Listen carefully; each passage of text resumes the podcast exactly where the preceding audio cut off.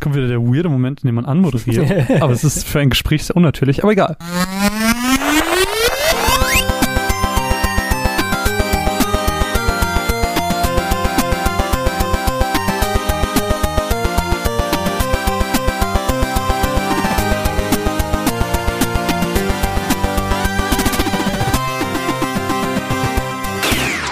Einen wunderschönen guten Morgen und herzlich willkommen zur 62. Ausgabe der Runaways. Mein Name ist Marvin und an meiner Seite befindet sich heute leider keiner meiner wunderbaren Co-Moderatorin, dafür aber ein ebenso bezaubernder männlicher Gast und zwar ist bei mir der wunderbare Sebastian. Hi. Hallo, da hast du gerade noch mal die Kurve gekriegt nach dem Leider. Ich war erst ein bisschen traurig. Puh. Hallo, noch ja, nein, schön, äh, schön bei dir zu sein nochmal alle Mühen in die Anmoderation reingesteckt. Hat geklappt. Check. Nee, äh, äh, der, der Aufhänger, weswegen du hier bist, ist äh, relativ schnell erzählt. Es gab damals vor, ich weiß nicht, ist jetzt, wann war das, Dezember? Der, der Beitrag von dir mit Fallout 76. Ich google mich jetzt gerade, also ich google mich nicht selber, sondern ich google mal Game 2, dann kann ich es dir genau sagen.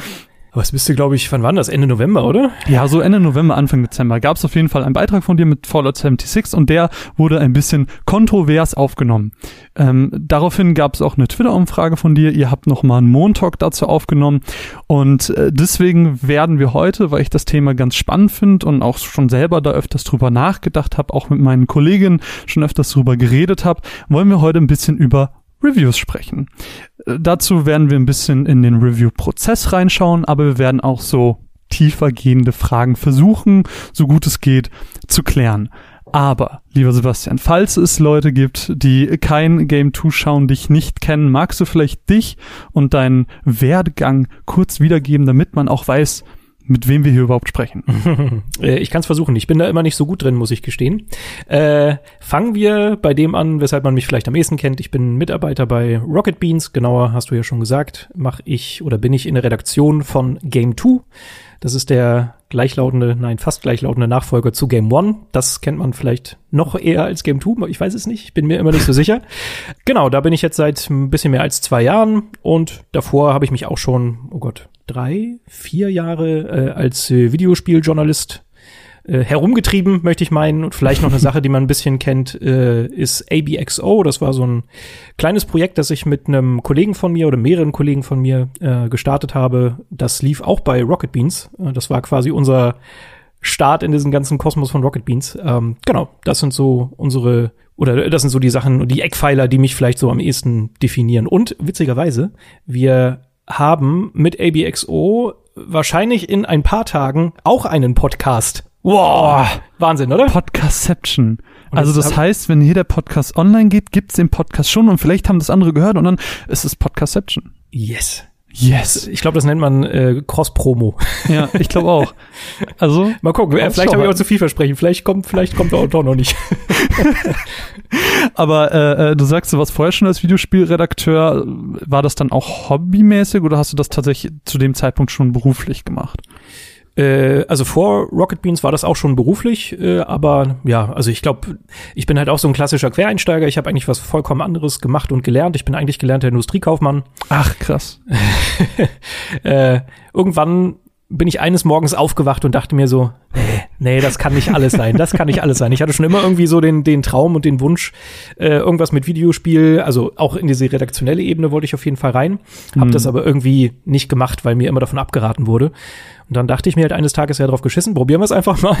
äh, alles hingeschmissen, äh, bin äh, diese klassische, der klassische Weg, habe halt als äh, Praktikant angefangen, dann relativ schnell äh, Redakteur, dann habe ich auch ein Videoformat betreut, pipapo und ja, dann über so hier und da dann Freelancing und äh, eine Tech-Redaktion, wo ich halt auch noch ein bisschen geschrieben habe. Ja, und dann irgendwann hat es so weit geklappt, dass ich auch noch bei Rocket Beans irgendwie einen Fuß in die Tür gekriegt habe. Und jetzt werden die mich nicht mehr los. So ist es Ja, aber das ist ja auch sehr schön. Äh, da sieht man ja auch gerade aktuell, dass du, ich glaube, sehr angesagt bist, was deine Beiträge immer angeht. Also zumindest ähm, erhöhe ich. aber rein, jetzt haust ne, aber rein. Ne, das ist also das ist jetzt äh, einfach so meine Wahrnehmung äh, von, also deine Beiträge erfahren zumindest das, was ich in meiner Twitter-Timeline so mitbekomme, immer das meiste Lob. So, Oha. das heißt, äh, du bist ja irgendwie prädestiniert, jetzt mit mir über Reviews zu sprechen. Und es ist vielleicht auch ganz spannend. ähm, weil du das ja jetzt hauptberuflich machst, länger schon hauptberuflich machst und äh, ja, ich und meine Co-Moderatorin äh, das entsprechend ja in der Freizeit machen. Wir sind ja eigentlich alle keine Videospieljournalisten oder sonst irgendwas, würde mich ja selber nicht mal so nennen. Ähm, aber äh, ja, trotzdem erstellen wir Monat für Monat Reviews zu verschiedenen Spielen und deswegen werden wir da wahrscheinlich ähm, gerade im Review-Prozess einige Unterschiede feststellen wie äh, das wahrscheinlich ablaufen wird. Da weil, bin ich gespannt. Ja, du wirst, du wirst wahrscheinlich einfach mehr Zeit auch haben, die du da reinsteckst oder auch nicht. Das wird sich ja gleich so ein bisschen rausstellen. Ja. Wollen wir vielleicht einfach anfangen und ähm, ganz, ganz vorne anfangen und zwar ähm, mit der Spielverteilung. Also wie läuft das denn bei euch, sofern du darüber reden darfst und kannst, ähm, mit Sachen anfragen? Kriegt ihr Muster einfach so? Wie entscheidet ihr, wer welches Spiel spielt etc.? Äh, ja, da kann ich glaube ich ganz offen und normal drüber sprechen. Ähm, also als ich, als ich damals noch ähm, bei, bei anderen Arbeitgebern angestellt war, da habe ich mir immer vorgestellt, boah, Game One, ne? Die, die bekommen bestimmt alles hinterhergeworfen, denen wird die, die Hand geküsst, die werden auf dem roten Teppich äh, eingerollt. Nein, das macht keinen Sinn, egal. Ähm, Warum jetzt mittlerweile. ja, ich wollte irgendwie, egal. Hat, das hat nicht funktioniert. Lösch den äh, roten Teppich. ähm, aber eingerollt? Ja, soll ich jetzt weitermachen? Ja, bitte. ähm, genau, nee, aber es ist tatsächlich so, jetzt, wo ich bei Game 2 arbeite und da jetzt auch so ein bisschen in die Prozesse, äh, ja, durchaus einen Durchblick habe, ist es auch so, dass wir uns trotzdem um die Muster ganz normal kümmern müssen. Also ist jetzt nicht so, dass wir zugeschmissen werden. Ähm, du musst da schon gezielt die Spiele anfragen, die du haben willst. Abgesehen davon ist es natürlich ab und an so, dass äh, entweder äh, PR-Agenturen oder auch einfach kleinere Entwickler von sich aus Kontakt zu uns suchen und uns äh, Spiele empfehlen. Keine Ahnung, gab jetzt irgendwie letztens, äh, weiß ich nicht, ob dir das was sagt, Crosscode, so ein mhm. SNS-like Rollenspiel, Action-Adventure. Ich habe es tatsächlich leider nicht gespielt, aber das wurde mir äh, empfohlen und da hätten wir quasi auch dann direkt einen Code bekommen. Ich habe das dann an einen Kollegen weitergereicht und der hat sich dann darum gekümmert. Ähm, genau, aber so, so kann das halt auch funktionieren. Aber in der Regel fragen wir halt trotzdem ganz normal an, schon alleine, weil wir ja auch, das ist gerade bei so einer, bei einer so einer Sendung wie Game 2, wir haben eine gewisse Vorlaufzeit, damit ein Beitrag erscheinen kann.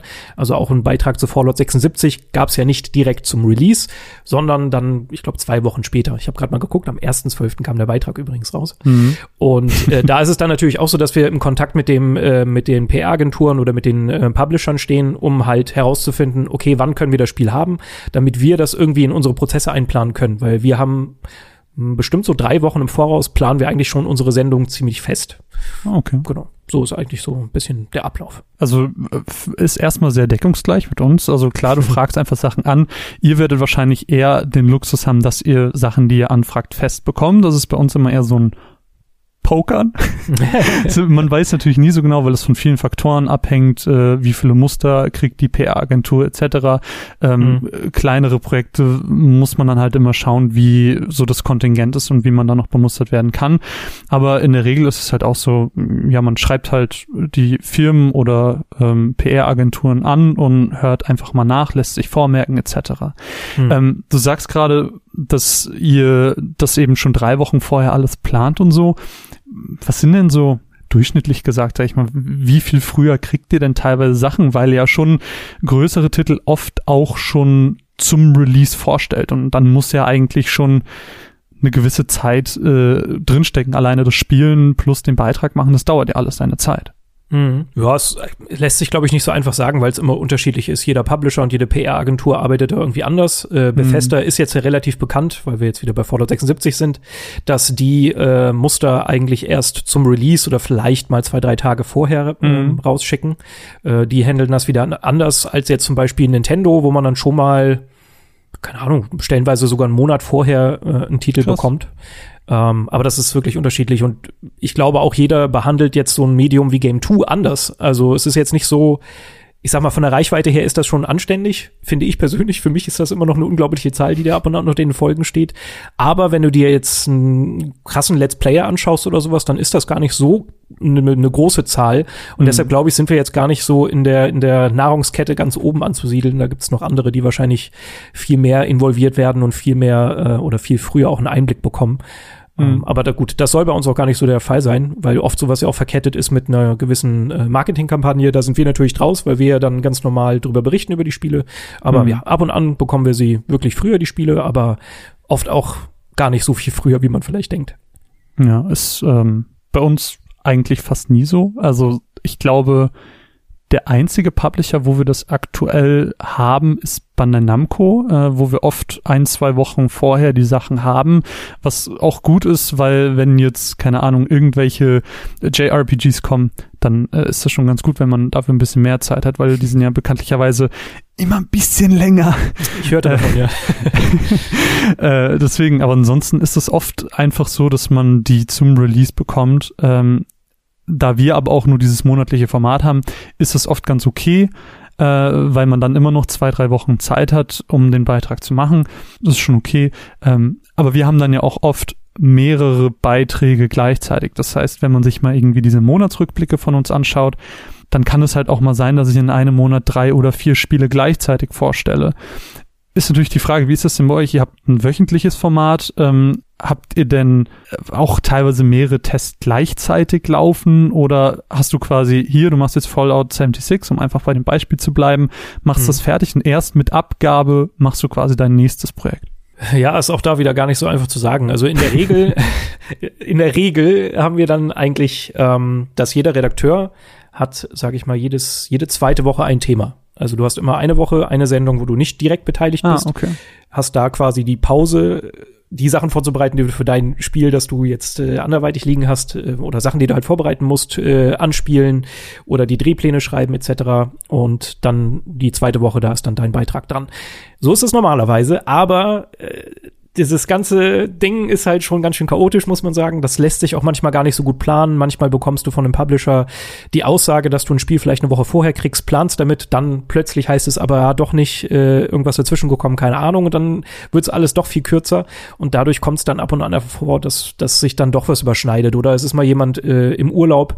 Mein letzter, mein letzter harter Ritt war beispielsweise, als äh, Red Dead Redemption 2 sich angekündigt hat, dass es bald erscheint. Mhm. Äh, ich bin kurz davor, war ich glaube ich eine Woche nicht bei der Arbeit, dann bin ich wiedergekommen und äh, dann hatten wir quasi noch ein Thema, das nicht besetzt war und das war dieses äh, Witcher Thronebreaker, ähm, mhm. ne, die Story-Kampagne quasi zum äh, Gwent.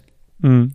Und dann musste ich quasi das in der Woche machen, das abdrehen und gleichzeitig aber auch Red Dead Redemption 2 spielen. Also es überschneidet sich dann halt stellenweise schon und ja, kann, kann auch mal ein ganz schöner Ritt sein. Aber ähm, ist natürlich dann jetzt auch die Frage, ich glaube, wenn, ich glaube, das ist so ein so ein Urban Legend, dass Leute sagen, hier, wenn ich hauptberuflich Videospielredakteur bin, dann spiele ich ja den ganzen Tag nur Videospiele. Ja, spielt ihr diese Spiele, spielt ihr die Spiele tatsächlich auch im Büro oder ähm, nimmst du dann, sage ich mal, Arbeit auch öfters mal mit nach Hause? Ja, ist halt dann auch wieder die Frage, ne, wo fängt Arbeit an und wo hört sie auf? Das ist halt, glaube ich, generell so ein Thema, das einen begleitet, wenn man Videospiele zu seinem Beruf macht. Ja. Ähm, ja, das, das lässt sich einfach nicht so leicht trennen. Also bei uns ist es schon so, dass äh, Spielzeit auch Arbeitszeit ist. Das wird äh, anerkannt, sage ich mal. äh, was auch richtig ist, weil du hast ja auch oft Spiele, auf die du jetzt vielleicht gar nicht so heiß bist. So, und dann musst du sie natürlich trotzdem spielen äh, und dann ist es halt auch eine Arbeit. Es ist ein Stück der Arbeit. Also das ist schon so. Ähm, trotzdem nimmst du das halt ein bisschen mit in die Freizeit. Ab und an ist das auch voll okay, wenn du ein Spiel hast, auf das du Lust hast. So ein Red Dead Redemption, da schreibe ich mir jetzt auch nicht jede Minute auf, die ich irgendwie gespielt habe, weil ich selber Spaß hatte und Lust darauf hatte, mehr zu spielen, obwohl ich eigentlich schon genug gesehen hatte, um äh, eine Bewertung abzugeben. Und was das im Bürospielen angeht, äh, ja, ist schwer. Also viele versuchen das immer wieder. Ich, ein paar Ko Kollegen von mir sind sehr hartnäckig und äh, sitzen dann wirklich da und spielen. Ich habe nur selber für mich gemerkt, dass das nicht so gut funktioniert. Also wenn ich ein Spiel spiele, vor allen Dingen, wenn ich ein Spiel anfange, dann versuche ich das meistens zu Hause in Ruhe zu machen. Mhm. Einfach nur, weil ich nicht abgelenkt werden möchte. Ich merke, mhm. dass ich super schnell aus dieser Immersion gerissen werde von dem Spiel, wenn halt Leute, was ja auch vollkommen okay ist, aber wenn halt Leute um mich rumstehen und fragen, na, wie ist es? Na, wie ist es? Gerade bei so einem Red Dead Redemption, ich glaube, da hätte ich mich nicht retten können. Da wären, glaube ich, äh, alle paar Minuten irgendwelche Leute hinter meinem Rücken äh, gestanden und hätten geguckt. Äh, genau, deshalb versuche ich das dann oft doch zu Hause zu machen in aller Ruhe. Jetzt hast du gerade eben äh, in einem Nebensatz gesagt, äh, dass du Spiele auch mal ähm, weiterspielst, obwohl du schon ein Urteil darüber fällen könntest. Äh, mhm. Also wie oft spielst du Spiele denn komplett durch für eine Review? Ja, es kommt auch immer auf das Spiel an. Ne? Also als ich Red Dead Redemption auf dem Tisch hatte, war mir schon im ersten Moment klar, dass ich das nicht durchspielen werde, einfach nur weil es halt ein fetter Brocken ist. Genauso, keine Ahnung, wenn du jetzt ein Persona 5 nimmst oder so, ne, die japanische Rollenspiele, dann weißt du in dem Moment direkt, okay, das wird einfach nicht funktionieren. Ähm, ist aber auch okay, finde ich. Ähm, da gibt's manchmal dann so von außen so diese Wahrnehmung, oh nein, du hast es nicht durchgespielt, du darfst dir keine Meinung erlauben. Mhm. Zu einem ganz kleinen Grad mag das vielleicht mal stimmen, wenn du irgendwie zum Schluss einen Twist hast, der irgendwas, äh, ne, keine Ahnung, einen geschichtlichen Aspekt von einem Spiel wieder ganz umdreht und du plötzlich ganz anders über das Spiel nachdenkst. Mhm. Äh, sowas kann natürlich passieren, ähm, aber im Großen und Ganzen, also gerade bei einem Red Dead zum Beispiel, da habe ich, weiß ich nicht, 60 Stunden plus oder sowas dann schon auf der Uhr gehabt. Äh, oder na, 50, keine Ahnung, ich weiß nicht mehr genau, aber schon eine ganze Menge. Und äh, ja, ich wusste nicht, wie es ausgeht, aber ich konnte da ja trotzdem schon die Qualitäten einschätzen. Und äh, ich sag mal, wenn ein schlechtes Spiel über 20 Stunden lang schlecht ist und dann zum ja. Schluss irgendwie die letzten 25, also die letzten fünf Stunden äh, werden dann plötzlich irgendwie durch einen Twist eingefärbt und das macht dann irgendwie so ein kleines bisschen interessanter. Das macht aber trotzdem das restliche Spiel nicht wesentlich besser. Also da muss man einfach Abstriche machen. Wir würden, glaube ich, gerne alles lieb, komplett durchspielen, was wir testen. Aber in der Praxis ist das stellenweise einfach gar nicht möglich, weil du musst halt dann doch dich noch um so viele andere Sachen kümmern. Du hast halt Gewerke, die auf dich warten. Du musst äh, dein Skript geschrieben haben, dein Drehbuch geschrieben haben, damit die Requisite sich einschalten kann. Ähm, dann der Aufnahmeleiter, der irgendwelche Sets organisieren muss. Keine Ahnung. Da sind so viele Sachen, die irgendwie von dir abhängig sind, dass du dir manchmal diesen Luxus einfach nicht rausnehmen kannst, alles komplett durchzuspielen. Ich, ich finde das auch immer ein ganz spannendes Thema. Ähm, ich denke da auch viel drüber nach und ich habe oder ich versuche zumindest für mich selber möglichst alles durchzuspielen, was nicht immer Sinn ergibt. So Sachen wie ein Kirby, das ist halt im ersten Level wie im letzten Level. Da passiert eigentlich nicht mehr so mega viel. Ähm, mhm. Aber irgendwie habe ich für mich immer die Ambition, ich will es durchgespielt haben. Ähm, und gerade wenn es so, wenn es so ein Story-Ding ist, keine Ahnung, ich bin ja, ich spiele ja sehr, sehr gerne JRPGs. Und keine Ahnung, nehmen wir mal größere Marken wie Final Fantasy oder Kingdom Hearts, was jetzt kommt. In mhm. Kingdom Hearts würde ich nicht reviewen wollen, ähm, bevor ich das nicht komplett durchgespielt habe, eben weil es so storylastig ist und weil es so steht und fällt damit, wie die Story ausgeht. Mhm. Und ich glaube, dann ist es auch wichtig, äh, da eben, keine Ahnung, wie lange im Endeffekt Kingdom Hearts 3 wird, bestimmt 40, 50 Stunden oder so, ähm, finde ich dann auch wichtig, die da rein zu investieren, weil äh, auch wenn du sagst, äh, ein kleiner Story-Twist am Ende macht die Meinung jetzt auch nicht mehr groß anders, finde ich es irgendwie schon wichtig. Hm. hm. Ich weiß ja, nicht. ich, ich, nee, ich kann das auch verstehen. Also es ist, es ist auch eine, ein gerechtfertigtes äh, Diskussionsthema, sage ich mal, ne? ob man jetzt ein Spiel durchgespielt haben muss. Wie gesagt, bei uns einfach der Praxis wegen schaffen wir es einfach nicht immer. Also so ehrlich sind wir dann eigentlich auch. Wir, wir geben es dann auch nicht vor. Irgendwann wurde auch mal vorgeschlagen, dass wir doch bei unseren Tests irgendwie so eine Spielzeit einblenden könnten. Weißt du, dass wir halt mhm. sagen, keine Ahnung, Red Dead Redemption jetzt wieder, wir haben gespielt 50 Stunden. Und das ist unsere mhm. Meinung nach 50 Stunden. Weil natürlich kann zum Schluss noch irgendwas passieren. Auch ein Red Dead hat ja eine interessante Geschichte, die meiner Meinung nach sehr, sehr gut aufgelöst wird. Aber ja, da, da muss man halt irgendwie abwägen. Und vor allen Dingen, das ist für mich tatsächlich der noch viel wichtigere Punkt, was dann auch wiederum von Leuten nicht so ganz nachvollzogen werden kann, verständlicherweise, die sich das hier oder die das jetzt nicht beruflich machen. Aber wenn ich mir jetzt ein Red Dead Redemption nehme und ähm, ich kriege die Aufgabe, hey, in zwei Wochen muss der Test stehen. Dann bin ich dazu geneigt, da irgendwie durchzurushen, um mhm. die Story komplett zu sehen, Fragezeichen. Oder aber ich sage mir, nö, ich spiele das jetzt so, wie ein normaler Spieler es auch spielen wollen würde und lasse mir Zeit für die Sachen, für die ich mir Zeit nehmen möchte und versuche einfach Spaß zu haben. Ja. Und das finde ich ist für mich persönlich so, ich mache das jetzt ja, weiß ich nicht, fünf Jahre, sechs Jahre, oh Gott, ich höre, ich zähle nicht mehr. Aber das ist so mittlerweile für mich der Stand, den ich irgendwann einfach für mich auserkoren habe. Keine Ahnung, ob das richtig ist. Das ist eher so eine subtile eigene Entscheidung, die ich dann mal gefällt habe. Aber ich finde immer besser, im Spiel Raum und Zeit zu lassen, in der mhm. kurzen Zeit, die ich habe, als dass ich da versuche durchzurushen, nur um das Ende zu sehen, weil das macht mir meistens die Spielerfahrung kaputt und dann kann ich es viel schlechter einschätzen. Also ich habe jetzt leider kein Beispiel, aber gerade zu Beginn als Videospieljournalist habe ich das halt auch stellenweise versucht, dass ich super durchgerusht bin durch Spiele. Und das hat eigentlich letztendlich immer nicht gut. Ich, ich hatte immer das Gefühl, ich habe das Spiel zwar durchgespielt, aber ich kann es gar nicht einschätzen, weil ich mhm. eigentlich nur die Story-Sequenzen mir angeguckt habe und schnell durchgelaufen bin. Und ja, deshalb okay. mache ich das lieber so. Ja, das stimmt. Das, das ist auf jeden Fall, äh, man muss, glaube ich, auch nochmal abgrenzen ähm, mit MMOs oder so generell Spiele, die ja kein Ende haben, sondern eben mit Endgame-Content glänzen. Äh, Sachen wie ein Destiny, das kannst du ja auch nicht durchspielen. Ähm, es gibt immer Leute, die dann sagen, ja, aber du hast ja nicht den Raid XY gemacht. Ähm, ist ja bei so Spielen auch immer schwierig, wo setzt man da jetzt genau den Cut? Ab wann kann ich mir erlauben, was über Destiny zu sagen?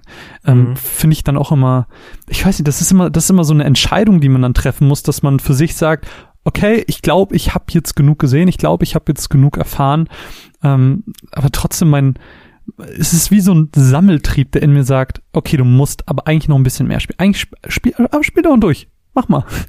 Ja, ein bisschen dumm. Ja. Aber ja, da ist auch schwer, da irgendwie so einen Punkt zu finden, zu sagen, okay, jetzt habe ich genug gesehen. Gerade so MMOs oder sowas, keine Ahnung. Keine ja, ich, ich bin da, ich bin da irgendwie so, dann, dann gehe ich lieber offen damit um. Also weißt mm. du, das mhm. machen wir ja, bei klar, Game 2 eigentlich auch, dass wenn, ähm, keine Ahnung, Micha hatte, glaube ich, irgendwann mal ich weiß nicht mal mehr welches Spiel, aber er, er konnte nicht genug reingucken für seinen Geschmack. Er hat schon durchaus viel gespielt, aber er meinte halt so seine letztendliche Meinung, äh, da steht er jetzt nicht feste hinter oder hat ein bisschen Angst, dass da sich vielleicht nachher noch was verändert im Spiel. Und äh, die Lösung war eigentlich nur, wir haben es im Review gesagt. Also wir haben einfach ja, gesagt, okay. hey, das ist unser erster Eindruck. Äh, wir können gar nicht sagen, so ist es zum Schluss auch. Ich finde, wenn man damit aber ehrlich umgeht und nicht sagt so, oh, wir sind allwissend und wir wissen genau, wie es ausgeht und keine Ahnung was, dann, dann macht man sich damit auch gar nicht so angreifbar. Also ich glaube, es ist normal. Also es gibt ja. schon Magazine, die den Anspruch haben, Spiele durchzuspielen. Die haben dann, die arbeiten dann aber auch mit äh, Freiberuflern, äh, die dann quasi abseits vom Tagesgeschäft sich die Zeit nehmen können für so ein Spiel. Bei Game 2 ist es jetzt so, wir können es nicht und keine Ahnung, wenn ich jetzt privat äh, vielleicht bald für unseren Podcast von ABXO, oh. ABXO B-Sides ne, abonnieren, ähm, dann werde ich das aber halt auch machen. Dann werde ich halt schon einen Eindruck vermitteln, wenn ich Lust darauf habe. Wenn ich denke, ich habe irgendwas Interessantes zum Spiel zu sagen, dann nehme ich mir das Spiel, rede kurz drüber, sag, hey, ich bin vielleicht noch nicht durch, aber das ist mein Eindruck. Ja, und damit, glaube ich, ist man fein raus ich glaube, das Problem, ähm, was auch oft gerade im, im Textbereich herrscht äh, bei Reviews, ist, ähm, dass dann Tests online gehen zu spielen und du hast dann ein Fazit und eine Wertung und bla bla bla. Aber dann steht irgendwo ganz klein in der Ecke, äh, wir haben das Spiel erst zehn Stunden gespielt, aber du weißt, okay, Kingdom Hearts 3 geht aber 50, 60 Stunden. Äh, dann ist halt natürlich äh, auch wieder so ganz viel Clickbait, was da auch wieder ganz schnell reinkommt, weil Leute wollen, sollen ja auf die Seite kommen etc. Mhm. Ähm, schwieriges Thema, aber ich glaube, wir schweifen gerade schon wieder so ein bisschen ab. Wir sind ja eigentlich noch mitten im Prozess. Ähm, wir haben das Spiel jetzt gespielt, aber jetzt muss natürlich das Skript geschrieben werden, sei es jetzt unsere Podcast-Mats oder eben euer äh, Videobeitrag. Mhm. Was glaubst du denn, wie lange schreibst du an so einem Skript? Das variiert natürlich von Spiel und Länge des Beitrags, aber vielleicht so im Schnitt? Hm, ja, also das kann man glaube ich schon sagen. Also ich fange meistens auch wirklich erst mit dem Skript an, also mit dem Okay, wir, bei, bei uns müssen wir unterscheiden. Wir haben einmal das Drehbuch, also alles, was äh, quasi noch gedreht wird, ne, unsere Einspieler mhm. und den Off-Text, also da, wo es hauptsächlich ums Spiel geht. Mhm. Und wenn ich jetzt nur den Off-Text nehme, da brauche ich so im Schnitt, würde ich sagen, zwei bis vielleicht mal drei Tage, weil ich auch okay. wirklich erst anfange zu schreiben, wenn ich mit dem Spiel fertig bin oder zumindest so weit gekommen bin, dass ich mir sage, okay, jetzt setze ich mich wirklich hin und schreibe. Das heißt, wenn du anfängst, dein Skript irgendwie zu schreiben, hast du direkt die Videoidee auch noch mit im Kopf oder entwickelt sich das alles so beim Schreiben? Ja, das war beim Anfang von Game 2, da haben wir gerade letztens drüber gesprochen, weil wir äh, endlich 300.000 Abonnenten erreicht haben bei Game uh. 2, was uns sehr freut. Ähm, genau, da haben wir auch ein bisschen drüber gesprochen. Ich hatte extreme Anf Anfangsschwierigkeiten mit Game 2, weil du hast halt im Hintergrund so dieses Game One in deinem Nacken und mhm. äh, du weißt, da ist eine gewisse Erwartungshaltung und ich habe halt gemerkt, dass mich das in meiner Art und Weise, wie ich so einen Beitrag angehe, total äh, ja einschränkt also ich habe immer das im Hinterkopf gehabt, okay, ich muss einen witzigen Einspieler haben. Und entsprechend beim Anfang war es bei mir ganz oft so, dass ich einen ganz normalen, stinknormalen Off-Text hatte für ein, äh, für ein Spiele-Review und dazu dann immer noch mal so einen kleinen witzigen Gag. Äh, irgendwann habe ich aber für mich selber gemerkt, oder vielleicht witzig, manchmal auch nicht so witzig. äh, dann habe ich aber irgendwann gemerkt, ja, nee, ich glaube, das ist gar nicht so hundertprozentig meine Art und Weise, wie ich an sowas normalerweise rangehen würde. Und deshalb habe ich jetzt, äh, glaube ich, seit einem Jahr oder so einfach die Entscheidung auch wieder für mich gefällt, dass ich das liebend gerne in einem Paket habe. Also weißt du, ich, ich habe eine Idee für einen Einspieler, der aber auch direkt gekoppelt ist an Beitrag. Bei mhm. Fallout 76 zum Beispiel war das, äh, ist das ein ganz gutes Beispiel. Ähm, ganz davon abgesehen, ob ich das Spiel jetzt mochte oder nicht, aber äh, ich hatte schwieriges ich, Thema. Ich habe halt, äh, glaube ich, ein Wochenende. Ich war krank, äh, war zu Hause und habe, glaube ich, weiß nicht, drei Tage oder so fast nur Fallout 76 gespielt. Bin dann wieder in die Redaktion gekommen, habe gesagt, ja, fand ich gar nicht so schlecht, aber ich will Leute interviewen. Ich will Leute im Spiel interviewen. Das war eigentlich mein Kicker, meine meine Startidee für diesen Beitrag. Ich hatte nichts anderes, nur dieses, ich möchte mit Leuten reden im Spiel. Und äh, dabei ist mir dann halt auch noch die Idee gekommen, ey, ich möchte einen schönen Einstieg und schönen Ausstieg haben. Das habe ich dann mit dieser Fallout-mäßigen Kamerafahrt irgendwie im Hinterkopf gehabt. Und dann habe ich quasi von Minute, also die, die erste Sekunde vom Beitrag runtergeschrieben mit dem Off-Text, mit dem ja, mit der Lücke für die Interviews, da wusste ich halt noch nicht so richtig, wie die laufen, und halt den Schluss geschrieben. Also da hängt's mittlerweile eigentlich alles zusammen. Es kommt ganz selten vor, dass ich einen Off-Text schreibe, der losgelöst ist von den Einspielern. Jetzt sind ähm, deine Beiträge auch immer eher kreativ angehaucht, ähm, haben immer ein bestimmtes Setting etc. Beziehst du irgendwoher Inspiration? Ist es aus dem Spiel direkt? Vielleicht auch irgendwelche Videos, die du schaust oder sowas? Gibt es irgendwas, wo du sagst, das dient für mich so ein bisschen als Vorbild oder Inspiration? Hm, ja, ist auch schwer zu sagen, weil es da, glaube ich, viel gibt. Äh, für mich kann echt alles irgendwie ein Auslöser sein. Ich umgebe mich mit sehr viel Medienkram. Es gibt, glaube ich, keine Sekunde in meinem Leben, wo nicht irgendwie irgendwas nebenbei dudelt, sei es ein Podcast, sei es äh, ein YouTube-Video oder ein Film oder eine Serie oder keine Ahnung was. Ähm, und daher ziehe ich, glaube ich, viel Inspiration. Ich schaue sehr viel bei YouTube auch persönlich, ähm, mag das super gerne, sowas wie, weiß ich nicht, ein Game Makers Toolkit oder so. Das ist für mich immer eine große Inspiration. Ähm, Genau, aber ich kann es dir gar nicht so genau sagen. Also der, ich versuche da irgendwie immer relativ frisch dran zu gehen mhm. und hoffe immer auf irgendeine Art und Weise, dass ich eine Idee bekomme beim Spielen. Aber ja. wie, wie die dann wachgerufen wird, ist echt immer unterschiedlich. Finde ich ganz witzig, weil das bei mir ähnlich. Ähm, auch wenn ich meine Matzen anders aufziehe, ist natürlich immer so ein, so ein Einstieg. Und äh, da ist es, glaube ich, auch immer so mit, ja, irgendwas, was man vielleicht gerade gesehen hat, gehört hat oder manchmal ist es auch eine super random Idee, die wirklich, das ist wirklich so ein Shower-Thought. Du stehst in der Dusche und ist so, ja, da, das hört sich super cool und das, kann, das yeah. könnte funktionieren. Ähm, aber eine Sache, wo man auf jeden Fall jetzt schon diesen Unterschied zwischen hauptberuflich und Hobby merkt. So, du sagst, du schreibst drei Tage oder so an einem Skript. Ich bin so, ich schreibe eine Stunde. Mehr ja. Zeit ist nicht. Ja, ja. Äh, da, daran merke ich es einfach, du wirst wahrscheinlich Sachen auch einfach wahrscheinlich überarbeiten, ähm, sie auch noch mal vorlegen oder so zum Überprüfen und das ist ja bei uns alles nicht gegeben. Bei uns mhm. ist es ja einfach so, ähm, du machst es in der Freizeit, du steckst halt einfach schon 40 Stunden in das nächste JRPG rein, um jetzt einfach mal bei dem blöden Beispiel zu bleiben. Mhm. Äh, damit ist ja fast schon die komplette Freizeit weg. Dann hast du wahrscheinlich noch zwei Spiele, die du irgendwie in irgendwelchen Zugfahrten auf der Switch äh, noch nebenher reinquetschst. Und das einzige bisschen Freizeit, was dann bleibt, ist dann so, okay, ähm, äh, wir, wir, haben einen Podcast aufgenommen, ich muss noch, ich muss noch die Matz machen. Okay, äh, schnell runtergeschrieben, die Ideen, die man so auch wieder im Bus hatte, äh, alles irgendwie zusammengewurstelt und dann äh, ist das alles sehr eng. Äh, mhm. Ich, ich ja. würde mir da einfach viel mehr Zeit wünschen, viel mehr Möglichkeiten wünschen, weil das alles immer besser. Ich glaube, das ist so, man hat immer die eigenen Ambitionen, man hat immer die eigenen Wünsche und wie alles sein kann. Und ähm, man hat natürlich auch, jetzt ob es YouTube, Podcast oder sonst was ist, ähm, jeder hat ja so seine Inspiration, Vorbilder, was auch immer, oder mhm. Leute einfach, deren Reviews man gerne sieht. Und man ist so, ey, ich will das auch gerne mal machen, so. oder so können, wie die mhm. das können. Und äh, dann bin ich so, ja, aber die Zeit. Ich habe nicht mal Zeit, irgendwie mit Effekten rumzuspielen, ähm, also beziehungsweise jetzt irgendwie schwer neue, aufwendige Sachen bei Audition oder so zu lernen, mhm. ähm, weil da, da fehlt einfach die Zeit für. Das finde ich dann. Ja, du tust, du, das tut mir auch leid. es ist, äh, ich, ich, kann ja, ich kann ja aber auch sagen, bei uns bei Game 2 ist es halt trotzdem oft so, dass wir uns denken, ey, eigentlich haben wir keine Zeit. Ähm, weil diese drei Tage, die ich idealerweise für ein Skript habe, manchmal ist es halt auch nur ein Tag. Klingt auch wieder viel im Vergleich zu deiner Stunde, ich gebe es zu. Aber es ist auch da trotzdem stellenweise übers Knie gebrochen und muss schnell, schnell gehen. Also es ist nicht immer so, dass wir das entspannt machen können. Dafür passiert halt so viel gleichzeitig, wie gesagt. Dann hast mhm. du ein mhm. Drehbuch, du hast einen Dreh, äh, dann wirst du mal als, ich sag mal, in Anführungszeichen Schauspieler für irgendeinen Sketch äh, rangezogen. ähm, du machst was drüben bei Rocket Beans mit, keine Ahnung. Also es gibt genug Sachen, die einen irgendwie ablenken. Dann gibt's 30.000 mhm. Meetings, nein, nicht ganz so viele, aber irgendwie zwei Meetings in der Woche oder so. Also es gibt genug Sachen, die einen da schon rausreißen und du hast jetzt nie wirklich drei Tage komplett am Stück nur Zeit, um Klar. Text zu schreiben. Also ganz Klar. so ideal, ganz so paradiesisch ist es dann leider bei uns auch nicht. Das, äh, ja. Aber was natürlich schön ist, dass wir, wir haben da nun mal einen Raum voller Redakteure äh, und dass wir auch gegenseitig über die Texte drüber lesen und nochmal Vorschläge geben.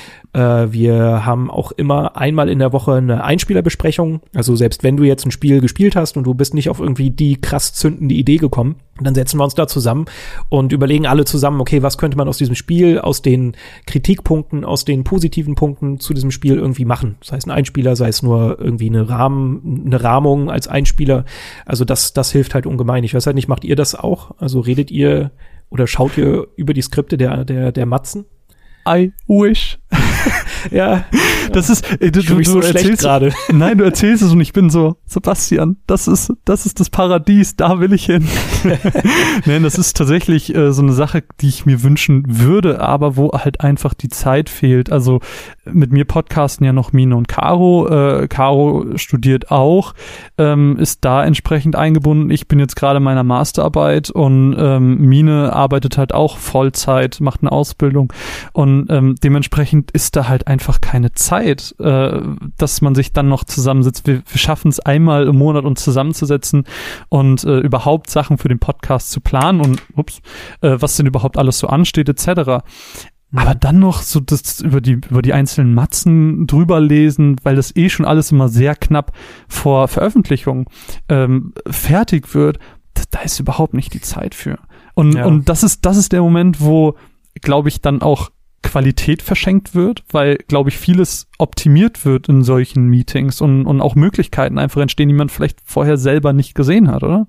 Ja, also ich würde es jetzt auch nicht zu ja, zu, zu hoch bewerten. Also es ist schon sehr wichtig, gerade für den kreativen Prozess, diese, diese Einspielerbesprechungen, die wir einmal die Woche haben, das ist super wichtig, weil das, ähm, glaube ich, vielen dann nochmal so ein letztendlich ja, den Rahmen für den eigenen Beitrag irgendwie verschafft oder aufzeigt, wie es man, wie man es machen könnte. Das ist schon sehr, sehr wichtig. Das gegenseitig drüberlesen, ich muss gestehen, ich glaube, wir haben selten drastisch eingegriffen. Also es ist halt, es ist halt ein bisschen Feinschliff. Also es, es macht schon Ja. einen Beitrag schöner, das auf jeden Fall. Aber äh, ja, letztendlich, wenn, wenn der Kern schlecht wäre, dann würde das auch jetzt nicht alles rausreißen. Aber es ist natürlich noch mal so eine Politur, die wir oben drauf tragen. Klappt, by the way, auch nicht immer. Also es ist jetzt nicht so, dass wirklich jeder Beitrag äh, noch mal gegengelesen wird von, keine Ahnung, sei es unser Chef Colin oder von einem anderen Redakteur. Das, das klappt auch nicht immer. Also es, es wäre die schöne Regel, aber klappt auch nicht immer. Es Aber ist nicht alles trotzdem- schön hier. Trotzdem kann man ja festhalten, dass äh, das auf jeden Fall dazu beiträgt, äh, dass das auch wichtig Ja. ist für eine Review, weil wir ja gerade bei dem äh, Thema sind und dass das auf jeden Fall auch schon mal ein gravierender großer Unterschied ist zwischen deiner und meiner Position zum Beispiel. Ja, ja. So, jetzt haben-. Jetzt haben wir, jetzt haben wir das, äh, um einfach auch mal den Prozess zu beenden, wir haben das Skript geschrieben, jetzt muss natürlich alles irgendwie aufgenommen, aufgezeichnet werden. Ähm, das äh, funktioniert bei uns eigentlich auch alles sehr leicht, dadurch, dass wir auch diese Matzen haben, wo wir in den meisten Fällen, außer wir haben jetzt irgendwie, keine Ahnung, ich habe zum Beispiel bei meiner Pokémon-Matz die anderen beiden noch ein bisschen mit äh, involviert, mussten sie mir ein paar Aufnahmen machen, aber in der Regel ist es so, dass wir die alleine machen. Das heißt, äh, ich habe hier mein Skript, was ich in einer, vielleicht zwei Stunden runtergeschrieben habe, ähm, alles äh, mal irgendwie hm, hoffentlich passend zusammengekleistert, dass es auch vielleicht ein bisschen unterhalten und trotzdem informativ ist. Und äh, dann setze ich mich einfach hin, starte Order City und nehme, wie wir hier gerade auch sitzen, einfach auf. Ähm, teilweise Stellen drei, vier, fünf Mal, weil man sich dann verhaspelt, weil man denkt, hm, habe ich hier gerade ein Spuckegeräusch gemacht aus Versehen? Äh, das passiert dann doch leider sehr oft und dann hat man das, ach, das ist so, das ist das Dümmste überhaupt, wenn du an einem Satz dich fe äh, festhängst und du machst ihn bestimmt zehnmal und irgendwann bist du so, Junge, bist du zu blöd, um einen Satz korrekt zu lesen. Aber Ja, irgendwann klappt das auch und irgendwann klappt das auch und irgendwann ist es auch gemacht und ähm, dann ist es im Prinzip nur Schnitt, ähm, Musik oder Soundeffekte raussuchen, zusammenschneiden und dann ist der Beitrag fertig. Ich sag mal so, Gesamtdauer für eine Matz bei uns ist, keine Ahnung, sagen wir mal drei Stunden vielleicht, Hm. vier mit dem Schreiben des Skripts, Darf ich, darf ich mal gerade ganz kurz fragen, wie lang sind denn die Matzen so ungefähr? ähm, im Schnitt so zehn Minuten. Okay. Also ungefähr die Länge von einem Game 2 Beitrag. Ja, genau. Hm. So, bei dir wird es ja wahrscheinlich ein bisschen anders aussehen, äh, nachdem das Skript fertig geschrieben ist. Äh, puh, ja, jetzt muss ich, jetzt muss ich gerade mal überlegen. Äh, gut, also wenn du jetzt nach dem Skript, soll ich das mit dem ganzen Drehen noch mit zunehmen? Weil Ja, jetzt, jetzt wird es halt langsam gerne, kompliziert. Liebend Ähm, gerne. Weil das ist, das ist halt auch immer unterschiedlich. Mal schreiben wir das Drehbuch, bevor wir den Off-Text geschrieben haben. Ich habe ja gerade schon gesagt, dass ich versuche, das selten zu machen. Äh, aber es gibt sehr viele Kollegen, die tatsächlich erst ein Drehbuch schreiben, dann kommt der Off-Text. Das bedeutet, dieses Drehbuch ähm, schaut sich dann noch unser Creative Director an. Das macht er eigentlich sehr gewissenhaft jedes Mal. Äh, der Tim Heinke, der schaut, äh, was wir da machen wollen und hilft uns dabei, das irgendwie umzusetzen. Unsere Aufnahmeleitung schaut auch drüber. Und äh, dann werden die Sachen für den Dreh organisiert und äh, ja, dann wird irgendwann gedreht. äh, idealerweise eine Woche bevor die Ausstrahlung ansteht von unserem Beitrag. Wenn das passiert ist, dann sammeln wir das. Wir haben das Spiel gespielt, wir haben es gecaptured. Das ähm, äh, machen wir eigentlich dann auch quasi, ne, bevor wir den Off-Text überhaupt geschrieben haben. Das mhm. alles wird dann irgendwie zusammengemauschelt und der Cutter bekommt das und der darf das dann anhand unseres Skripts und den Anweisungen, die wir ihm vielleicht noch mit dazugeben, äh, zusammenschneiden. Dafür muss ich natürlich auch noch einsprechen und da kommt der nächste besondere Twist. Wir haben ja den Ingo, unseren Off-Text-Sprecher eigentlich, der fast alles spricht von, von Game 2. Wir haben nur seit, glaube ich, ein bisschen mehr als ein Jahr auch für uns rausgenommen, dass die Redakteure auch öfter mal selber ihre Beiträge sprechen dürfen. Ich mache davon relativ oft Gebrauch. Ähm, einfach nur, weiß ich nicht, weil ich halt eine sehr subjektive Meinung meistens äh, kundtue vielleicht auch gleich schon mal so ein kleiner Fingerzeig auf Fallout 76 und das dann auch gerne in meiner eigenen Stimme und mit meiner Betonung ähm, rüberbringe. Das macht es dann letztendlich leichter, weil wenn du nachher einen Ingo hast, der das einspricht, der kommt am Donnerstag, also am einen Tag vor der Ausstrahlung, kommt er erst ins Büro zusammen mit unserem Tonmann und der spricht dann das ein, was du da schon geschnitten hast. Das bedeutet, du hast äh, vorher eigentlich nur einen Platzhalter selber eingesprochen. Das mache ich dann meistens mit dem Handy, wenn das gar nicht gebraucht wird. Dann ist das nur grob einmal von, von der Geschwindigkeit, damit man weiß, wie man es schneiden muss. Mache ich das mit dem Handy. Und der Ingo, der macht das dann in schön. Und der Tonmann packt das dann aufeinander und äh, macht daraus dann einen sauberen Beitrag. Und wenn ich aber selber meinen Beitrag einspreche, also komplett bis zum Schluss, dann habe ich den Vorteil, dass ich das direkt Anfang der Woche machen kann. Ich kann selber mich in die Tonkabine stellen, Tonkabine, sehr schön übrigens, äh, und spreche das dann halt ein und gebe das dann unserem Cutter und der macht das dann zusammen. Oh Gott, das war sehr, sehr chaotisch gerade erklärt, oder? Aber es ist genauso chaotisch, wie sich das angehört hat, ist es auch. Aber das sind, das sind ganz viele Sachen, ähm, wo man vielleicht auch nochmal drauf eingehen kann. Ähm, gerade auch diese, Geschichte mit dem Cutter. Das ist ja natürlich, ähm, ich sag mal, du outsourced ja dadurch ein bisschen. Hast du denn jemals das Gefühl gehabt, dass es nicht so geworden ist? Oder schaust du dann immer noch mal drüber und bist, ah, es wäre aber cooler, wenn jetzt das und das kommen würde? Du meinst ja auch, dass du ab und zu noch so Anweisungen beifügst oder sonst was? Ähm, ja, also bei uns ist es auch stellenweise so, dass wir Redakteure dann doch selber schneiden. Also ich gehe jetzt immer von dem Idealbild aus von unserer eigentlichen Planung, aber weiß ich nicht. Also es ist bestimmt mindestens jeden zweiten Monat so, dass ich einen Beitrag selber schneide, würde ich jetzt so im Schnitt mhm. sagen. Also ne, jeder vierter Beitrag wäre es dann quasi. Genau, wenn ich das aber an einen Cutter abgebe, dann hast du ja, das ist so ein schwerer Prozess. Damit tun wir uns auch immer noch schwer, die meisten Redakteure, weil ich glaube, ja, alle, alle von uns können selber mit dem Schnittprogramm umgehen und jeder kann und möchte stellenweise auch am liebsten das selber schneiden.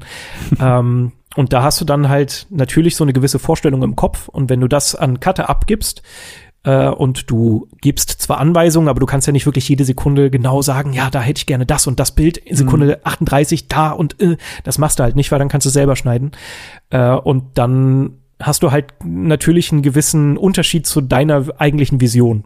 Und damit musst du dich halt ein bisschen anfreunden können. Es gibt auch Leute bei uns, die das äh, relativ schwer können. Das ist dann meistens so, dass die sich äh, kurz vor Abgabe des Beitrags dann der, das kom komplette Projekt nehmen und dann nochmal selber drüber gehen äh, und das selber schneiden. Ich versuche das aber schon äh, möglichst abzugeben, äh, ich schneide sehr gerne. Wie gesagt, wenn ich dann mal einen Beitrag habe, dann mache ich das auch äh, super, super gerne selber und habe da total Spaß dran. Ähm, wenn da andere dran sind, dann ist das aber auch genau, genauso cool. Die haben halt nur einen anderen Blick dafür. Und es ist auch nicht so, dass ich dann nicht dabei bin, sondern ich gebe mein Skript ab, ich gebe die ganzen, äh, das Footage, ähm, die Drehsachen und den Off-Text gebe ich ähm, rüber an den Cutter. Der setzt sich dann dran, der macht dann erstmal anhand meines Skripts, soweit er denkt und soweit er kann, fragt mich vielleicht hier und da mal, wenn er nicht weiß, welches Bild wohin gehört. Ähm, aber sonst lasse ich den erstmal machen. Und dann ist es aber so, dass wir so eine Feinschliffphase haben. Also sprich, er hat wirklich die, das, den kompletten Beitrag einmal bebildert, ähm, hat vielleicht auch schon Musik drunter gelegt, aber dann kommt der jeweilige Redakteur dazu und sitzt quasi bestimmt einen halben Tag, wenn nicht sogar noch mal einen ganzen Tag daneben und wir tauschen Bilder aus, wir überlegen, ah nee, warte mal, die Musik muss anders oder keine Ahnung, da brauche ich eine Pause. Sowas halt. Also du bist schon immer noch beteiligt. Es ist nicht so, als wäre man ganz raus. Das klingt alles so toll, wenn man so viel Zeit für Beiträge hat. Sebastian, ich werde grün vor Neid. Soll, mach, mach mal ein Praktikum bei uns, dann wirst du ja. dir das vielleicht noch mal überlegen, ob das so toll ist. wir, haben, wir, haben, wir haben mittlerweile, das ist jetzt unser dritter Praktikant, der, der bei uns ist. Und es ist tatsächlich so, dass die ganz schön ins kalte Wasser geworfen werden, äh, weil es klingt wirklich, es klingt schön, es ist auch schön, es ist ein toller Job, das will ich gar nicht äh, schlecht reden, aber es ist halt unwahrscheinlich fordernd, das darf man auch nicht vergessen. Also wir, Klar. die, die Überstunden sind bei uns stetiges Thema, äh, da wird viel geschwitzt, äh, viel parallel gemacht und das ist schon ein ganz schöner, ganz schöner Ritt oft. Aber also ähm, trotzdem meckern auf hohem Niveau. Also zu wenig Zeit habe ich auf jeden Fall, das, das kenne ich ja. Ich, ich gehe morgens um sechs ins Labor, ich komme abends nach Hause, spiele bis abends Videospiele, mache irgendwelchen Podcast-Kram, gehe dann tot schlafen. Ja, oh also Gott. das wäre ich gewohnt. Aber egal, ähm, das soll jetzt gar nicht Thema sein. Ähm, ich erinnere mich zum Beispiel ganz, ganz gerne an einen Beitrag von dir. Ich glaube, er war, ich hoffe, er war von dir, ähm, oh, der auch oh. in meiner Timeline äh, relativ aktiv beworben wurde, so kann man es glaube ich sagen. Und zwar ging es um Monster Hunter World. Ah, ja, doch, der war von mir. Ähm, der ich, ja, muss, ich mag ich, deine Timeline, glaube ich. Ich kriege das selber gar nicht so mit. Gute Timeline. Ähm, ja, sehr sympathisch. Ich glaube, die war sehr Videogame Donkey-esque aufgezogen. Ja. Fand ich ja. sehr schön, ähm, weil ich ihn als YouTuber auch einfach sehr, sehr schätze. Ja. Und äh, das frage ich mich bei ihm und das habe ich mich natürlich bei dem Beitrag auch gefragt und das passt jetzt sehr schön hier rein. Ähm, du hast doch eben ganz kurz über das Capturen geredet. Wie macht man denn sowas? Lässt man einfach die ganze Zeit mitlaufen und, und notiert sich dann Stellen? Oder ist es schon so, dass du explizit äh, Situationen mit einer Aufnahme provozierst? Ja, gut, Monster Hunter World ist da, glaube ich, ein besonderes Beispiel, weil tatsächlich, da bin ich ja ab Minute eins dran gegangen. Ich weiß nicht, war im Urlaub, hab mir da irgendwie gerade ein aktuelles äh, Donkey-Video angeguckt, Videogame Donkey-Video angeguckt. Ein sehr schöner Kanal, darf man auf jeden Fall oh. mal vorbeigucken. Muss. äh, genau, und hab dann irgendwie direkt meinen mein Laptop genommen, äh, über Slack, über unser Kommunikationstool Colin angeschrieben und meinte so, ey, ich will Monster Hunter World machen, was normalerweise ja so das prädestinierte Trant-Thema wäre, weil Trant mhm. ist unser Monster Hunter-Experte. Ich glaube, man kennt ihn durch Looten und Leveln. Er ist der Mann für Monster Hunter. ähm, aber ich habe halt gesagt, ey, gib mir das, weil ich habe ich hab da eine Idee. Ich glaube, ich will das mit diesem Spiel umsetzen. Äh, ich habe es netterweise bekommen, das Spiel. Trant war mir auch nicht böse. genau, und da habe ich mich von Anfang an genau so rangesetzt, dass ich halt irgendwelche dummen Situationen forcieren wollte. Also ich habe es wirklich auch anders gespielt, als ich es wahrscheinlich gespielt hätte, wenn ich einfach nur einen klassischen Test hätte machen wollen. Und letztendlich wieder das Capturen aussieht, ist auch wieder, jeder macht das anders. Ich versuche immer möglichst kleinteilig zu capturen. Also ich setze mich nicht einfach nur an, an die Konsole und lasse nebenbei die Capture-Software laufen, bis ich aufhöre, sondern ich setze halt immer wieder ab. Sei es, dass ich nach einer Mission einmal stoppe und dann benenne ich das File auch, je nachdem, was da drin halt passiert ist, damit nachher der Cutter, wenn er was sucht, darüber dann halt das jeweilige Element finden kann.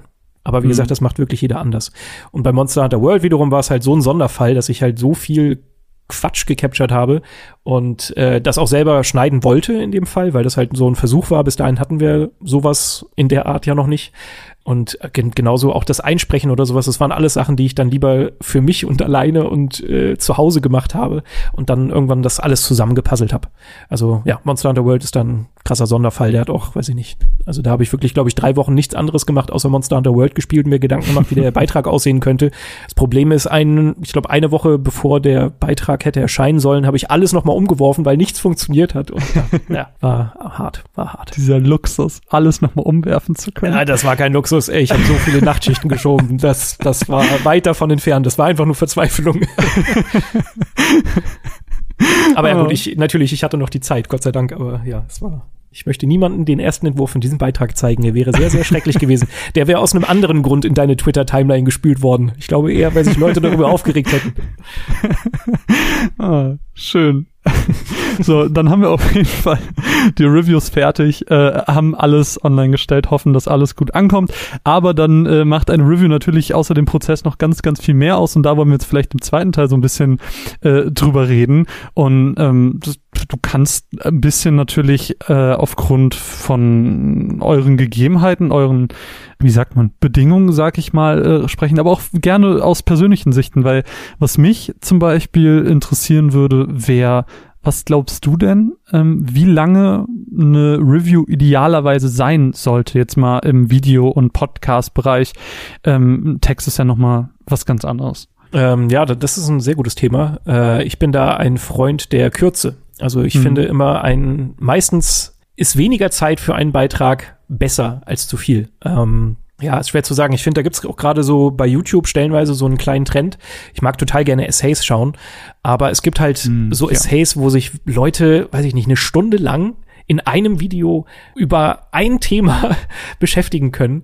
Und das finde ich stellenweise relativ schwer. Die haben dann trotzdem gute Punkte oft, aber ich denke mir so, ey, ohne Mist, du hättest das zur Hälfte einkürzen können und es wäre das bessere Video gewesen. Ich bin immer ein Freund davon, Sachen kurz, prägnant und auf den Punkt zu erzählen. Klappt bei mir auch nicht immer. Ich will jetzt gar nicht hier den auf groß machen. Aber genau, deshalb bin ich ein Freund von, von kurzen Beiträgen und bei mir, glaube ich, bei Game 2 rühme ich mich auch immer ein bisschen damit, dass ich ganz selten über die 10-Minuten-Grenze komme. Hm. Es gibt schon durchaus ein paar Kollegen, die äh, die Zeit dann voll ausnutzen. Also es gibt auch Beiträge, die 12 bis 13 Minuten lang sind. Vielleicht auch mal ein bisschen länger, aber in der Regel, genau, versuchen wir so auf die 10 Minuten zu schielen und ich bin eigentlich meistens drunter und versuche so, ich finde ein klassisches, ja, ist, ist schwer zu sagen, aber für ein Game 2 Review würde ich sagen, sind acht Minuten eigentlich cool. Kommt dann auch wieder ein bisschen aufs Spiel an. Äh, vielleicht gibt's dann mal, keine Ahnung, beim Red Dead Redemption mehr zu erzählen, weil du irgendwie mehr in die Details reingehen willst, weil das Spiel umfangreicher ist oder mehr ja, Sachen bietet, Spielmechaniken hat. Aber ja, ich bin meistens ein Freund der Kürze. Ja. ja. Bin ich voll bei dir. Ähm, muss ich gar nicht so viel ergänzen. Kurz ist schön. Ich glaube, zehn Minuten ist sowohl für einen Podcast als auch für ein Video eine schöne Zeit ähm, weil es nicht zu lang und nicht zu kurz ist. Das ist was, das kannst du nebenher konsumieren, wenn du vielleicht gerade irgendwie mal schnell was isst oder sowas. Mhm. Ähm, länger ist dann halt schon, ich weiß nicht, Reviews, die 20, 30 Minuten lang gehen, gerade im Podcast ist das ja immer äh, sehr beliebt. Ähm, Finde ich teils schwierig, weil das geht schon fast in eine Analyse rein mhm. oder ein Essay oder sonst irgendwas. Aber das verfehlt oft so ein bisschen den Review-Gedanken, weil eine Review für mich auch immer was sehr Kompaktes und Kurzes ist.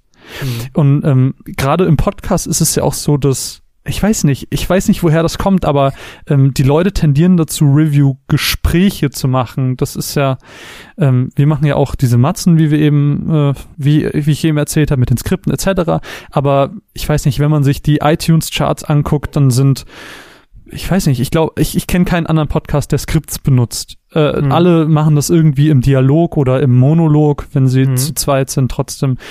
Ich weiß nicht, wie stehst du dazu? Findest das ist du das sehr positiv bei eurem Podcast aufgefallen, muss ich ja gerade mal sagen. Ja, ihr macht das, ihr macht das schon schön. Ich habe ja vorhin schon gesagt, dass ich äh, mal reingehört habe bei euch. Ist jetzt leider nicht so, dass ich der der regelmäßige Hörer bin. Ich würde das gerne sagen wollen, aber kann ich nicht. äh, aber nee, ich habe mir irgendwann mal so ein bisschen eine Übersicht verschafft über die deutsche Podcast-Landschaft und da finde ich mhm. das halt sehr erfrischend. Also, dass man da halt ja, nicht zwei, drei Leute vom Mikrofon hat, die drei Stunden lang über alles reden, was sie jetzt zuletzt gespielt haben, sondern das durchaus auch mal punktuell, äh, ja, er erklärt und schön aufbereitet ist, wie ich finde. Das finde ich mhm. auch im Podcast. Äh, man kann sich dadurch halt auch so ein bisschen Alleinstellungsmerkmal verschaffen, ne? dass ja. man halt das anders aufzieht. Und äh, ja, finde ich auch im Podcast. Also ich äh, höre gerne Podcasts, ist ein bisschen weniger geworden in letzter Zeit, was so äh, Games-Podcasts angeht. Habe ich ja vorhin auch schon erzählt, dass ich eigentlich nur noch Kotaku Splitscreen wirklich regelmäßig höre und so mhm. hier und da mal in andere sporadisch. Und da finde ich halt auch, die machen meistens so eine Stunde Podcast und sind da sehr kompakt, äh, erzählen ein bisschen was über Spiele-News, erzählen was über Reviews. Und das finde ich, da habe ich halt nicht das Gefühl, okay, ich höre jetzt einfach nur ja, nicht vorbereiteten Gespräch zu, sondern da haben sich Leute Gedanken gemacht und bringen es halt auf den Punkt. Wenn sie merken, sie verrennen sich inhaltlich, dann ziehen sie auch mal einen Schlussstrich und sagen, ja komm, vielleicht reden wir nächste Woche nochmal drüber. Und das finde ich halt gut. Also auch da kann man, da sind es andere Verhältnisse, da finde ich eine Stunde Podcast vollkommen okay, weil das ist wirklich ja was, was du ähm, ja nebenbei konsumierst normalerweise. Und äh, ja, aber auch trotzdem da kannst du von einer gewisseren, kürzeren Form äh, profitieren ich sehe ja das Problem in Review-Gesprächen oft, wenn, keine Ahnung, so, so stelle ich mir das bei den meisten vor, dass es halt mehr oder weniger spontan ist. Vielleicht haben sie zwei, drei Stichpunkte von Sachen, die sie auf jeden Fall erwähnen wollen, aber in einem Gespräch geht doch immer Information verloren. Du hast doch immer den Moment wahrscheinlich, dass ich, ich kann mir nicht vorstellen, dass man am Ende immer sagt, okay, ich glaube, ich bin dem Spiel gerecht geworden. Also klar, du kannst die ganzen Features wiedergeben, aber ich weiß nicht, in einem, in einem Gespräch oder wenn ich das jetzt so erzähle und dann fragt irgendwer noch zwei, drei Sachen, ähm, das ist eine Sache, die bei uns immer so ein bisschen, wir haben immer so eine Zufriedenheitsumfrage am Ende des Jahres und dann gibt's immer ein paar Leute, die sagen, ja, aber ich würde mir halt wünschen, ähm, dass ihr diese Gespräche macht, weil dann kann man ja auch Zwischenfragen stellen. Und das hatten wir am Anfang unserer Podcast-Historie auch gemacht. Wer mhm. sich die ganz alten Folgen anhören will, wer sich das antun will, der ähm, wird das auch hören. Aber da hatte ich immer am Ende das Gefühl so, boah, es gab noch tausend Sachen, die ich hätte erzählen können, weil gerade in dem Moment, wo man miteinander spricht, kommt man so leicht ins Labern rein. Und wenn mhm. dann noch einer zwischenfragt, dann verliert man vielleicht auch den roten Faden. Und irgendwie finde ich, ist das nicht der Stil für eine Review. Ich weiß nicht. Ist ja, sehr ist, subjektiv ich, die Meinung, genau. aber ist, ist glaube ich, Ansichtssache. Ne? Also ich kann schon auch verstehen, dass Leute genau das haben wollen. Also ähm, wir haben auf dem Sender bei Rocket Beans auch ein ganz, ganz nettes Beispiel gehabt, finde ich. Äh, da gab es ja mal eine Videospielsendung, die hieß, oh Gott, New Game Plus und Game Plus und keine Ahnung, hatte ganz viele Inkarnationen, ja. ähm, wo letztendlich auch so ein bisschen äh, dieser, dieser Giga-Flair ausgelebt wurde. Ne? Also Leute, Redakteure saßen an Spielstationen und äh, genau, da wurde dann das Spiel präsentiert und vorgespielt und ein bisschen drüber geredet, so in einer Art Review. Und äh, irgendwann wurde das neu gemacht als Reboot. Oh Gott, war das Re Reboot? Oh Gott, ich weiß es gerade nicht mehr, wie sie heißt. Keine ich glaube ja. Äh, genau. Und da war es aber so, dass halt wirklich Matzen vorbereitet wurden. Hm. Und da sind nachher aber die Zuschauer auf die Barrikaden gegangen und meinten so, nee, das finden wir überhaupt nicht cool. Das ist gar nicht das, was wir von euch erwarten. Wir wollen nicht so vorbereitete Beiträge haben, sondern wir wollen eine Laberrunde haben. Und letztendlich ja. sind sie damit dann wieder zurückgerudert und haben äh, Game Talk gemacht, was eher wieder so ein klassisches Talk-Format ist. Aber, aber ja. genau das meine ich ja. Ähm, ist es dann noch okay, solche Gespräche eben als wirklich Review zu bezeichnen oder sind es halt eben Talks? Weißt du, das ist jetzt einfach so eine Frage der Nomenklatur, wenn es eben so ausschweifend ist und ja. Hast du die Frage? Also wer, wer, hm, also ich müsste jetzt gerade überlegen, hm, ja, okay, vielleicht bin ich da zu wenig in der deutschen Podcast-Szene unterwegs, aber wer wirklich explizit sagt, so das ist jetzt unser Review. Also ich habe oft das Gefühl, dass es wirklich eher ein, ein Reden über das Spiel ist. Ich habe das jetzt nie als äh, ich finde schon alleine so eine Laberrunde in Anführungszeichen ist halt einfach was anderes als ein vorgefertigtes Review. Natürlich wirst du hier und da mal einen Punkt vergessen oder irgendwas nicht ansprechen, was du letztendlich gerne angesprochen hättest, aber das finde ich in so einem Kontext meistens gar nicht so tragisch. Ich, Nein, also ich, ich mag das auch nicht verteufeln. Ich höre ja auch Sachen wie Insert Moin ähm, zum mhm. Beispiel sehr, sehr gerne, die mhm. dann ähm, auch alle, alle Sachen beleuchten und ähm, auch Fragen stellen. Manu und Micha machen das ja sehr, sehr gut, weil sie ja dann auch oft kritische Fragen haben dabei. Ähm, aber ich weiß nicht, ich irgendwie, ähm, wenn ich an Reviews denke, denke ich immer an relativ kurze Sachen. Ich, ich weiß auch nicht, das ist irgendwie so eine sehr persönliche ähm, Definition in meinem Kopf und, und ich störe mich dann irgendwie immer an so längeren Gesprächen. Keine Ahnung sehr subjektive Wahrnehmung. Ja, also Inside Moin finde ich ist da ein ganz gutes Beispiel. Die habe ich auch äh, lange Zeit gehört, jetzt auch weniger geworden leider, aber äh, die die mag ich auch sehr gerne. Äh, mm. Tolle Kollegen. Ähm, Grüße. Genau. Und da da war es halt so, dass die habe ich meistens dann morgens äh, neben der Dusche, neben Zähneputzen auf dem Weg zur Arbeit gehört und das war für mich halt eher immer so ein bisschen Begleit Wissen, das ich aufgesaugt habe. Mhm. Ne, also die haben sich ja auch viele Spiele angehört, über die ich mich jetzt persönlich noch nicht schlau gemacht habe. Oder nein, die haben Spiele angespielt und ich habe mir angehört, was sie dazu zu sagen hatten. Äh, und habe dadurch dann halt äh, so ein bisschen Informationen getankt. Für mich war das aber ja. jetzt nicht so ein in Stein gemeißeltes Review. Es war halt ja. Genau ein bisschen Informationen aufbereitet, ein bisschen drüber geredet. Und das fand ich super, aber es ist für mich immer also ich, ich wüsste jetzt keinen einzigen Podcast, äh, Gaming-Podcast, den ich mal gehört habe, wo ich gesagt hätte, okay, das reicht mir jetzt, ich will nur hören, wie ihr über dieses Spiel geredet habt. Das ist für mich immer nur eigentlich eine Begleiterscheinung. Wenn man jetzt das als Matz macht, dann ist es bestimmt noch mal anders. Aber ich glaube, ich würde mich immer zusätzlich noch mal schlau machen, wenn mich ein Spiel interessiert. Aber also, das, das handelt halt jeder anders. Ich, ich will noch mal ganz kurz klarstellen, dass äh, ich jetzt nicht will, dass es heißt, dass ich finde, dass wir das einzig wahre und das Beste und bla bla bla haben. So soll es gar nicht klingen. Ähm, ich habe hab ich auch nicht so verstanden. Ich habe nee, aber es kann ja sein, dass einer der Hörer das so versteht und ich will das nur klarstellen, ähm, weil mir eben aufgefallen ist, dass es gerade in der Podcast-Landschaft eben diese sehr ausufernden Gespräche immer wieder gibt und ähm, dass es da keine Alternativen gibt und dass gerade in der Podcast-Landschaft sich auch ganz viele genau das wünschen, während das in Videoform dann oft wesentlich kürzer ist, wo man dann denkt, ja, das ist da bestimmt wegen dem Algorithmus und bla bla bla, äh, wo sich einfach viel kürzere Sachen etabliert haben. Und dazu gibt's ja auch noch Texte, aber Texte konsumiere ich ehrlich gesagt gar nicht, weil ich lese nicht so gern. okay, äh, ja, kann, kann ja auch jeder machen, wie er, wie er lustig ist. Ich finde persönlich auch Lesen im Internet meistens gar nicht so cool. Witzigerweise, obwohl ich auch viel für äh, Online-Webseiten geschrieben habe in meiner, meiner Arbeitszeit. oh Gott. äh, genau. Aber äh, es gibt halt irgendwie Apps, ich bereite mir das gerne zum Beispiel, weiß nicht, ob dir das was sagt, Pocket. Äh, das ist so ein, ähm, ja, eine Art Lesezeichenmanager. Du kannst quasi mm, im Browser okay. sagen, hey, den Beitrag speicher den mal und dann kannst du den auf dem Handy lesen und der hat dann auch so eine Darreichungsform, was so ein bisschen an Kindle erinnert. Also mit nicht so einer krassen Hintergrundbeleuchtung und das ist dann eher wie so ein, ja, ein kleines Buch, das du mm. liest und das finde ich halt total toll und sowas, das versuche ich dann schon immer noch. Und, aber sonst lese ich auch hauptsächlich, wenn dann äh, ja in Buchform oder halt mal eine Zeitschrift kommt auch selten vor, aber das dann schon lieber als im Internet. So, äh, nachdem ich auf jeden Fall jetzt den ganzen Hate auf mich gezogen habe, es tut mir leid, es war wirklich nicht so gemeint. Äh, ich ich fühle mich gerade ultra schlecht, weil ich das nochmal rekapituliert habe und ich glaube, es kam falsch rüber.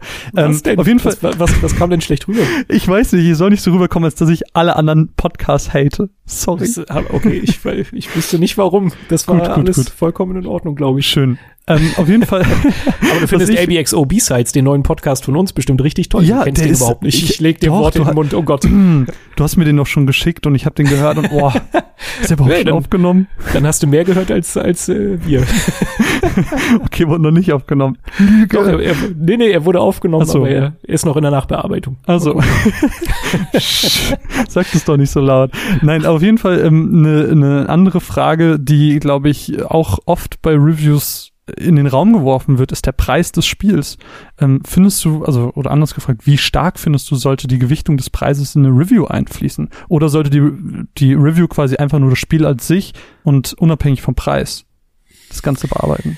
Ja, das ist äh, gar nicht so leicht. Ist, ja. Das, also das ich sag mal so, als, als Videospieljournalist verlierst du sowas wie einen Preis blöderweise relativ schnell äh, verlierst das aus den Augen. Ja. Weil, ne, du bekommst halt dein Muster, du verlierst so ein bisschen das Gefühl dafür, wie es ist, ich, ich, ich setze da gleich nochmal an, aber du verlierst ein bisschen das Gefühl dafür, ähm, wie viel Wert oder was da einfach in so einem Spiel drinsteckt, was du bezahlen musst, damit du es überhaupt spielen kannst. Jetzt ist es so, ich kaufe mir schon immer noch Spiele, so die ich für mein eigenes Regal haben will. Also ich bin immer noch down to earth, ich kaufe mir Spiele normal. Genau, aber ähm, das ist schon so eine Sache, die man ein bisschen aus den Augen verliert die Frage ist natürlich auch, okay, wie wichtig ist es richtig, ein, ein Spiel mit dem Preis aufzu äh, oder gegenüberzustellen? Ob jetzt ein Spiel gut ist, ist das wirklich abhängig davon, wie teuer es ist. Und ab und an muss man sagen, ja, weil es gibt halt Spiele, die unfertig wirken. Also jetzt zum Beispiel so ein Fallout 76, da habe ich sogar in meinem Fazit gesagt, so, ey, ich persönlich fand es gar nicht so schlimm, wie alle sagen. Das macht es aber nicht zu einem richtig guten Spiel und kauft es euch das lieber, wenn es günstiger zu haben ist. Wenn ihr mhm. denn an Fallout interessiert seid. Das war mein Fazit. Und so finde ich, kann man das halt schon verbauen. Ich finde, es sollte kein krass schlagendes Argument sein. Es kann aber durchaus mal eine Randnotiz sein. Also ich würde mhm. jetzt niemals ein Spiel äh, glaube ich, deshalb, gut, wir haben auch keine Zahlenwertung, das macht es natürlich noch leichter, es ist weniger anfassbar, aber ich könnte jetzt niemals äh, mit gutem Gewissen einem Spiel eine Abwertung geben, nur weil halt da ein Preis hintersteht, den ich nicht gerechtfertigt sehe. Also das müssen mhm. dann die Leute, die das letztendlich kaufen wollen, entscheiden. Man kann darauf nochmal hinweisen, das sollte man meiner Meinung nach schon tun. Äh, da haben wir auch in, bei Game 2 öfter drüber gesprochen, ab solche Standardinformationen wie, wie teuer ist ein Spiel, äh, standardmäßig in unsere Bauchbinden, also diese Einblendung mit äh, mhm. aufnehmen. Äh, letztendlich haben wir uns meistens dagegen entschieden, es sei denn, es geht um, glaube ich, DLCs oder Indie-Games, wo man das halt nicht klar ähm, abschätzen kann ob jetzt ein Spiel, ne, wie teuer das ist. Mhm. Aber sonst nehmen wir das gar nicht so krass mit in unsere Beobachtung mit rein. Und das liegt dann immer bei dem Redakteur selber, ob er das bewerten möchte oder nicht. Mhm. Finde ich nämlich eigentlich auch, ähm, dass der Preis eines Spiels mal erwähnt werden kann, wenn es wichtig ist. Also mhm. wenn ein wenn ein Vollpreistitel besonders schlecht ist, ähm, dann kann man durchaus sagen, Leute, ist bisschen teuer. Holt euch das mal, wenn es billiger ist oder gar nicht. Das ist ja nochmal was ganz anderes. Ähm, andersrum aber auch, wenn ein Spiel besonders viel Content bietet. Und ich denke dabei an ähm, Hollow Knight zum Beispiel oder an wunderschöne Spiele wie Celeste, die nicht viel kosten. Ich finde, dann ist es auch immer wert, genannt zu werden, weil äh, Celeste galt für mich als das Spiel des Jahres letztes Jahr. Und ähm, wenn man dann dazu sagen kann, es ist mein Spiel des Jahres und es kostet nur 15 Euro, holt euch das bitte, ähm, dann ist man, glaube ich, viel eher dazu geneigt, sich das dann noch zu holen, weil man dann die Information hat, es ist günstig und sehr gut Günstig mhm. und gut lieben wir. Aber teuer und teuer und schlecht finden wir doof. Auch eine wichtige Information, aber teuer und normal, also no, normal gutes Spiel, sage ich mal, und es ist normal teuer. Das ist, das ist kein Mehrwert, keine Mehrwertinformation. Da hast du, glaube ich, als Konsument nichts von, wenn ich dir sage, ähm, das neue Spider-Man kostet neu 60, 70 Euro. Da, mhm. da geht jeder von aus. Mhm, genau. Deswegen, also eher so die Ausnahme, auf die man mal hinweisen sollte. Genau, ja. ja. genau. Find Aber es, es gehört halt nicht zu einem Standardrepertoire eines, eines Reviews unbedingt dazu. Ich finde, das nee. kann man wirklich abhängig machen, ob es einem jetzt wichtig ist. Also Celeste ist halt ein schönes Beispiel, Hollow Knight auch unglaublich günstig, aber dabei halt unglaublich gut und unglaublich umfangreich. Ähm, da kann man das schon mal, schon mal erwähnen, weil das ja. natürlich so eine Kaufentscheidung auch einfach leichter macht. Ja. ja. Und das sollte ja im Endeffekt die Review sein. Die Review soll dir als Konsument ähm, sagen, will ich das Spiel haben oder nicht. Mhm. ein Gefühl dafür geben. Und in so Sonderfällen ist es dann auch schon wieder wichtig. Du hast gerade aber auch ein, du hast aber gerade auch wieder einen Punkt erwähnt, ähm, der gerade beim Thema Review, ich glaube, noch nie so doll diskutiert wurde und sich auch immer weiter ändert. Und zwar sind es die Review Scores. Mhm. Wie stehst du dazu persönlich? Äh, natürlich in der Redaktion macht ihr es nicht, hast du gerade schon erwähnt. Mhm. Aber wie stehst du persönlich dazu? Und glaubst du, dass es vielleicht auch eine Zukunft komplett ohne diese Review Scores geben wird? Äh, ja, da bin ich relativ zwiegespalten. Ähm, also die, die allgemein lautende Meinung ist ja, äh, Wertungen unter Spiele sind richtig doof. Ähm, muss ich aber sagen, ist bei mir gar nicht so. Also als ich angefangen habe, in diesen Videospieljournalismus reinzuschnuppern, das habe ich halt auch dann so eher im Hobby gemacht, immer nach Feierabend ein bisschen was geschrieben. Ähm, und da war es für mich so, dass Wertungen was richtig Essentielles waren. Also für mich waren Wertungen immer krass ausschlaggebend. Ich habe mir erst, ja, nicht, nicht erst durchgelesen, wenn ich eine gute Wertung gesehen habe, aber mich haben gute Bewertungen immer neugierig gemacht. Mhm. Und das ist heute nicht anders. Also wenn ein Spiel rauskommt, dann bin ich schon relativ, eigentlich gehört das zu meinem täglichen Tagesablauf, wenn ich morgens zur Arbeit komme, dass ich erstmal bei OpenCritic vorbeischaue, hey, was wurde denn jetzt so äh, den letzten Tag über bewertet, ge gereviewt und was hat es denn jetzt für eine Wertung da stehen, für eine akkumulierte Gesamtwertung? Und das, daran sollte man halt nichts festmachen. Ich finde, es ist immer nur ein netter Indikator. Es macht halt mhm. schon die, den, wenn du jetzt einen Haufen an Spielen hast und es gibt halt nun mal einen Haufen an Spielen da draußen, dann macht es das einfach schon mal leichter, wenn du da eine, eine klar verständliche Zahl hast, die dir sagt, ja, das Spiel ist gut. Schau dir das mal an. Und deshalb finde, bin ich da gar nicht so abgeneigt, wie man es vielleicht erwarten möchte. Und ich glaube auch generell sind so Zahlenwertungen relativ in Verruf geraten. Ich bin persönlich auch selber froh, dass ich das nicht mehr machen muss, dass ich keine, keine Wertungen für Spiele vergeben muss. Ich glaube, ich kann das schon noch irgendwie. Man kann ja Spiele einschätzen und man trifft schon dann immer, glaube ich, auch eine Zahl, die ungefähr die Meinung widerspiegelt. Mhm. Aber es ist halt einfach dieses Zahlensystem ist halt einfach verkommen in den Jahren. Du hast halt wirklich nur noch so den 70er bis 90er, hohen 90er Bereich. Genau das der abgedeckt wird und der Rest ist halt, wenn dann eine Komplettgurke oder ein Komplettausfall, der vielleicht mal so auf die 30 zugeht, aber sonst hast du ja, du benutzt diesen Zahlenstrang ja überhaupt nicht aus. Und deshalb müsste man, wenn, damit das wirklich eine richtige Zukunft hat, das einmal komplett sanieren, einmal alles rausschmeißen und einmal sagen, so, der neue Standard, äh, um Spiele zu bewerten, ist das und das dann würde es vielleicht noch ein bisschen mehr Sinn geben. Aber ich bin da jetzt gar nicht so anti. Also ich musste erst durch meine, durch meine Laufzeit dann irgendwann als Videospielredakteur äh, lernen, dass halt Spielewertungen gar nicht so wichtig sind. Also ich habe das, das erste Mal, als ich die G, ich weiß nicht, ob die dir was sagt, die Zeitschrift, mhm. äh, als ich die das erste Mal in der Hand hatte, weil alle gesagt haben, hey, das ist eine tolle Zeitschrift, da war das für mich wirklich ein schwerer Drops, den ich lutschen musste, dass da zum Schluss bei einem, bei einem Review keine Zahlenwertung stand. Das muss man sich mal auf der Zunge zergehen lassen. Mittlerweile finde ich, ist eine, DG ist halt einfach eine tolle Zeitschrift gewesen und hat das genau richtig gemacht. Und dieser Trend setzt sich auch fort. Also die Zahlenwertungen haben einfach nicht mehr so einen krassen Einfluss auf alles. Und das ist auch gut so. Ich finde schon, dass es ein netter Indikator ist. Ich finde, das soll auch gar nicht ganz verschwinden. Es gibt ein paar Magazine, ein paar Medien, die das äh, bespielen und die das auch machen und das sollen sie auch schön weitermachen. Ähm, aber es gibt ja auch genug, die es halt nicht machen und da kann ja jeder für sich selber entscheiden, ob das cool ist oder nicht. Also je nachdem, was man halt liest und konsumiert. Du hast mir quasi alle Worte geklaut, die ich sagen wollte, ähm, weil gerade auch diese Renaissance des Review Scores fände ich wäre ein Ansatz, der wichtig ist für ähm, für das Überleben dessen. Aber das ist ein, ein sehr theoretischer Gedanke, der, glaube ich, nicht in der Praxis umsetzbar ist, weil es müssten sich alle gesammelt dazu entscheiden, das jetzt zu machen. Und das, das ist halt nicht umsetzbar und das ist nicht machbar und das wird nicht passieren. Ja. Ähm, dann würden halt auch Seiten wie OpenCritic oder Metacritic ähm, sich komplett umstrukturieren müssen. Alles müsste sich komplett umstrukturieren. Und ich, das, das wird halt einfach nicht passieren, auch wenn das äh, irgendwie die theoretische Lösung des Problems ist finde ich die Entwicklung, wie sie stattfindet, ohne Scores, deswegen haben wir sie ja zum Beispiel auch nicht, besser. Ich glaube, Leute fangen sehr schnell an, über Scores Dinge zu vergleichen, die nicht vergleichbar sind. Also, mhm. keine Ahnung, wenn ein neues Super Mario 90 hat, aber Metal Gear hat 50 oder hat auch 90 und dann sind sie, ja, aber du kannst sie doch nicht vergleichen, weil es sind ja komplett unterschiedliche Genres, aber Leute sind, okay, aber die haben dieselbe Zahl, die sind gleich gut. Nein, mhm. das kannst du so nicht machen. Das funktioniert so nicht. Und ich glaube, das ist halt so eine, so eine Falle, in die viele tappen bei den Scores und, und durch eine Empfehlung, durch einfach ein, das Spiel ist gut, weil durch eine Begründung ähm, funktioniert eine Review am Ende des Tages besser, weil ähm, ich erinnere mich an mich selber oft, wenn ich irgendwie eine Spieleinschätzung wollte und es gab jetzt noch nicht so viele Portale, die eben keine Scores hatten, äh, dann bist du eben irgendwie bei Gamester, GamePro oder sonst was gelandet und äh, hast dir dann einfach nur die Zahl angeguckt und vielleicht noch das Kurzfazit.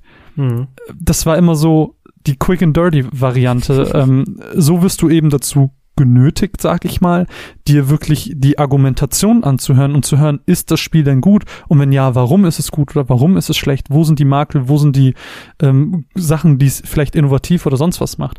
Ähm, mhm. Deswegen sehe ich einfach ganz viel Positives sind darin, diese Scores abzuschaffen. Aber natürlich, wie du sagst, ähm, verliert man auch so die Möglichkeit, einfach mal schnell reinzugucken, wie ist die öffentliche Wahrnehmung. Du hast ja keinen Bock, dir ähm, 50.000 Mal die äh, verschiedenen Reviews durchzulesen, nur um zu sehen, Daumen hoch, Daumen runter. Mhm, genau, ja. Ein bisschen also, schwierig.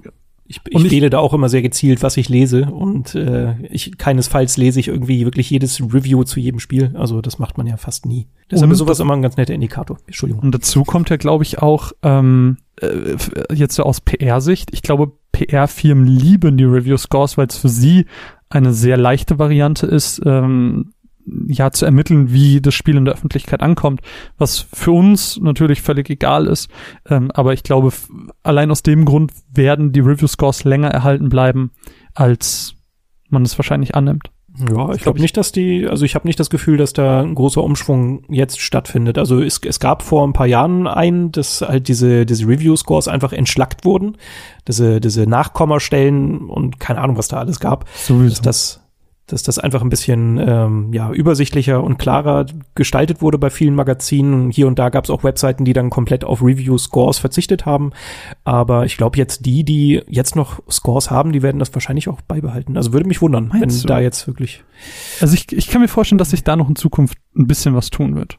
Weil ich glaube, mehr mit den Gedanken kommen, Review-Scores sind blöd und wenn die die äh, Leute ablösen, die aber jetzt in den Positionen sitzen, äh, die dafür verantwortlich sind, dass es noch da ist, wenn die abgelöst werden von den Leuten, die sagen, ist komplett blöd, dann kann ich mir vorstellen, dass äh, auch in größeren Verlagen da noch irgendwie ein Umschwung stattfinden wird. Ich weiß es nicht. Also wenn ich mir jetzt sowas wie ein IGN angucke, da werde ich mir bei, Leib, äh, bei Lebzeiten nicht erwarten, dass da die Review-Scores ausbleiben. Einfach nur, weil es halt äh, auch so ein, so ein Mittel ist, was, glaube ich, für die Allgemeinheit ähm, das, das, ja, das schnelle Scannen des Artikels halt vereinfacht. Ich glaube, für Klar. da ist es fast eher eine Serviceleistung, dass da ja. unten eine Zahl steht und ich muss mir nicht den ganzen Beitrag durchlesen. Und ich glaube, da würden viele IGN-Leser dann doch Riot gehen, wenn das dann heißt, ja, nee, die Zahl steht da unten nicht mehr. Ähm, ja, nee, ich glaube, ich glaube, viele werden da also ich glaube auch nicht, dass es zu 100% sein wird, aber ich kann mir vorstellen, dass das ist auch nur eine Theorie, äh, in Zukunft sich noch weiter in die Tendenz bewegen wird. Aber ähm, um vielleicht einfach mal zum nächsten Thema überzuschwenken, äh, würde ich gerne ein Zitat anbringen und ich glaube, das ist das Thema, das bei Reviews mit am heißesten diskutiert wird. Und zwar hast du in dem Montalk gesagt, und ich zitiere, Subjektivität ist ein mega krasser Bestandteil einer guten Review. Objektivität ist nicht erreichbar. Und äh, habe ich, glaube ich, gesagt, ja. Ja, ja, nein, nein äh, worauf ich eben hinaus wollte, war dieses Thema der Subjektivität und der Objektivität. Und mhm. ähm, würde ich, glaube ich, ganz gern getrennt betrachten. Also vielleicht einsteigend damit, was bedeutet für dich Objektivität in einer Review? Ach ja, das ist ja, das ist das ist gar nicht so einfach. Schwieriges ähm, Thema. Ja, ich finde, ich habe mich halt immer mehr von diesem ganzen Objektivitätskram gelöst, tatsächlich mit der Zeit. Also natürlich, du kannst ein, ein Spiel schon an gewissen Kriterien äh, bewerten, die auch relativ objektiv sind. Ne? Jeder hat natürlich ein anderes Empfinden. Ist jetzt eine Grafik gut, ist eine Grafik schlecht, ist der Grafikstil, keine Ahnung, holt der vielleicht was raus, obwohl die Technik nicht so gut ist. Selbst so ein klassisches, so eine klassische Kategorie wie Grafik kannst du eigentlich objektiv bewerten, aber irgendwie auch wieder nicht. So, mhm. und das macht's halt so schwer. Ähm, genauso, keine Ahnung, äh, eine Feature-Bandbreite, die Spielmechanik. Es gibt immer Stellschrauben, die man schon gut bewerten kann. Ich habe jetzt gerade ähm, The Missing von Swery gespielt. Ich weiß nicht, mhm. ob dir das was sagt. Äh, das ist so ein äh, 2, äh, 2D-Plattformer, also 2,5D ist schon eine 3D-Engine, ist auch egal.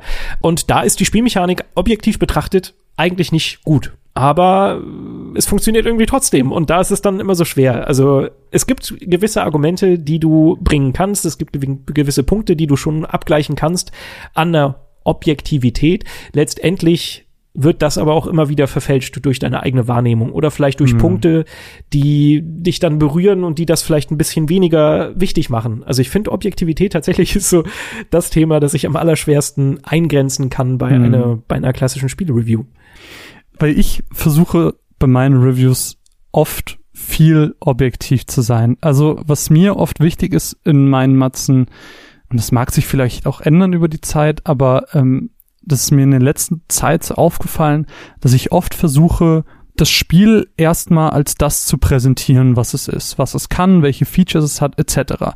Damit der Hörer an sich erstmal ein eigenes Bild quasi vom Umfang machen kann. Bevor ich jetzt wirklich darauf eingehe, was finde ich daran besonders gut oder was besonders schlecht.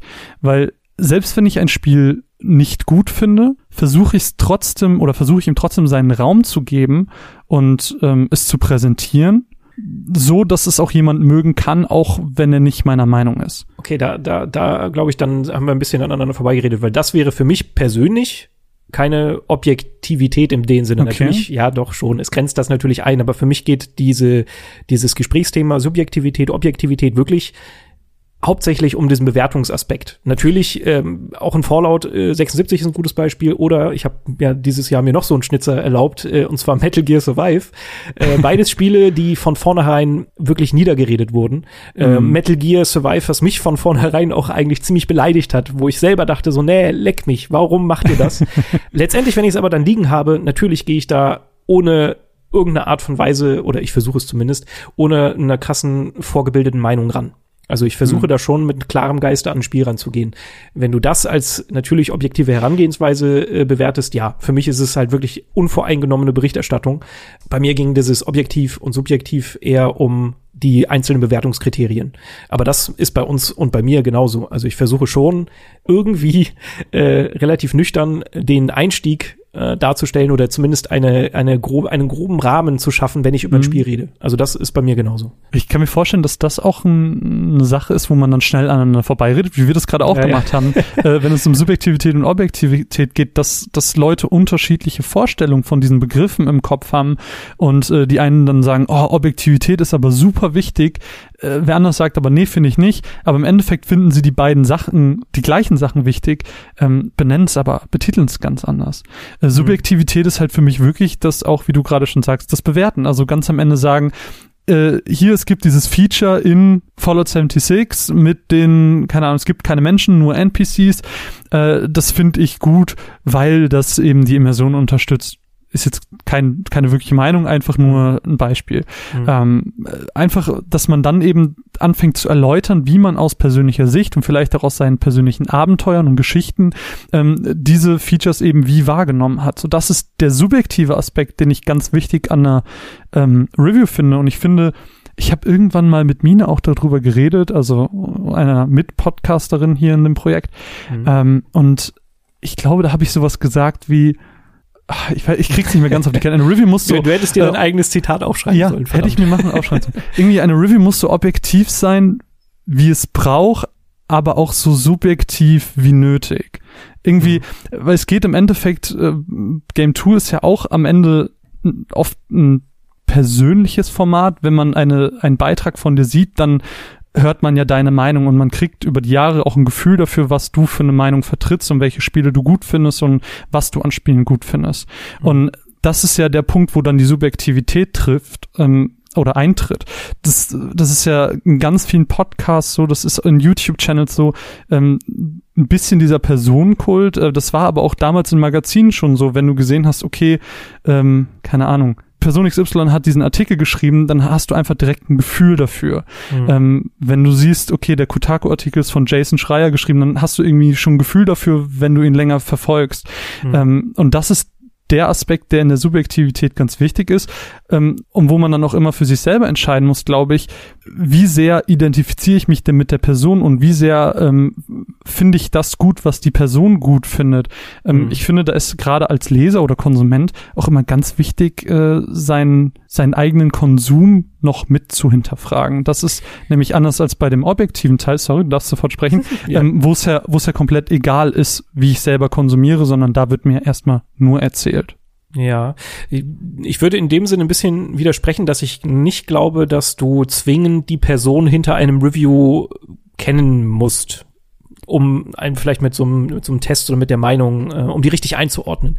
Weil ich glaube, auch wenn du subjektiv argumentierst, dass solange du sauber argumentierst und das irgendwie nachvollziehbar machst, dass Leute für sich daraus dann aber auch die Schlüsse ziehen können. Also mhm. wenn ich sage, äh, ey, Fallout 76, äh, mir hat die Welt Spaß gemacht, weil ich halt Sachen entdeckt habe. Und guck mal hier, das ist jetzt ein Beispiel. Ich bin hier in dieses Ferienlager gekommen und guck mal, das war doch ganz spannend, oder? Ich zeige Beispiele und dann kann der Zuschauer schon sagen, ja, ist mutig, dass er sagt, er findet das toll, aber ich glaube, ich kann ein bisschen nachvollziehen, woher er kommt. Weißt mhm. du, das ist mir immer wichtig. Also ja, ich bin subjektiv, aber das heißt nicht, dass du, äh, dass du ähm, die die Argumentationskette dahinter äh, nicht verstehen brauchst. Also es ist schon, du musst, du musst es gut erklären, finde ich. Auch ja. wenn du subjektiv bist, solange du es aber gut erklärst, kannst du das auch konsumieren und verstehen, ohne den die Person dahinter zu kennen. Das, das stimmt und es sollte auch nicht wie ein Muss rüberkommen, eher wie ein, ähm, das erleichtert den subjektiven Part zu verstehen und für sich selber hm. äh, das einzuschätzen. Hm. Ja, ne, stimmt schon, ja.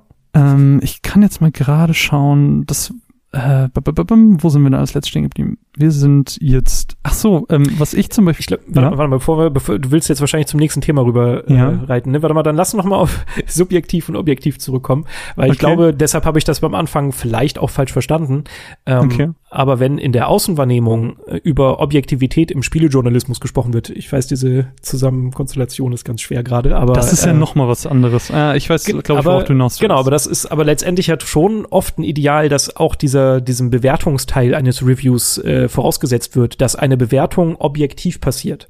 Und mhm. das habe ich halt vorhin versucht, so ein bisschen äh, zu erklären, dass es halt relativ schwer ist, objektive Bewertungskriterien zu finden. Und vor allen Dingen, ja. wenn, und das ist vielleicht so wieder ein bisschen der Brückenschlag zu dem Zitat, das du vorhin äh, vorgelesen hattest von dem Montalk von mir, mhm. ähm, dass es ein, ein Review auch meiner Meinung nach viel schlechter macht, wenn es versucht, durchgehend diesen, diesen Objektivitätsgrad ja. aufrechtzuerhalten, weil du Klar. halt dann eine, eine nüchterne Betrachtung, eine emotionslose Betrachtung, eine, eine Betrachtung ohne Gefühl hast.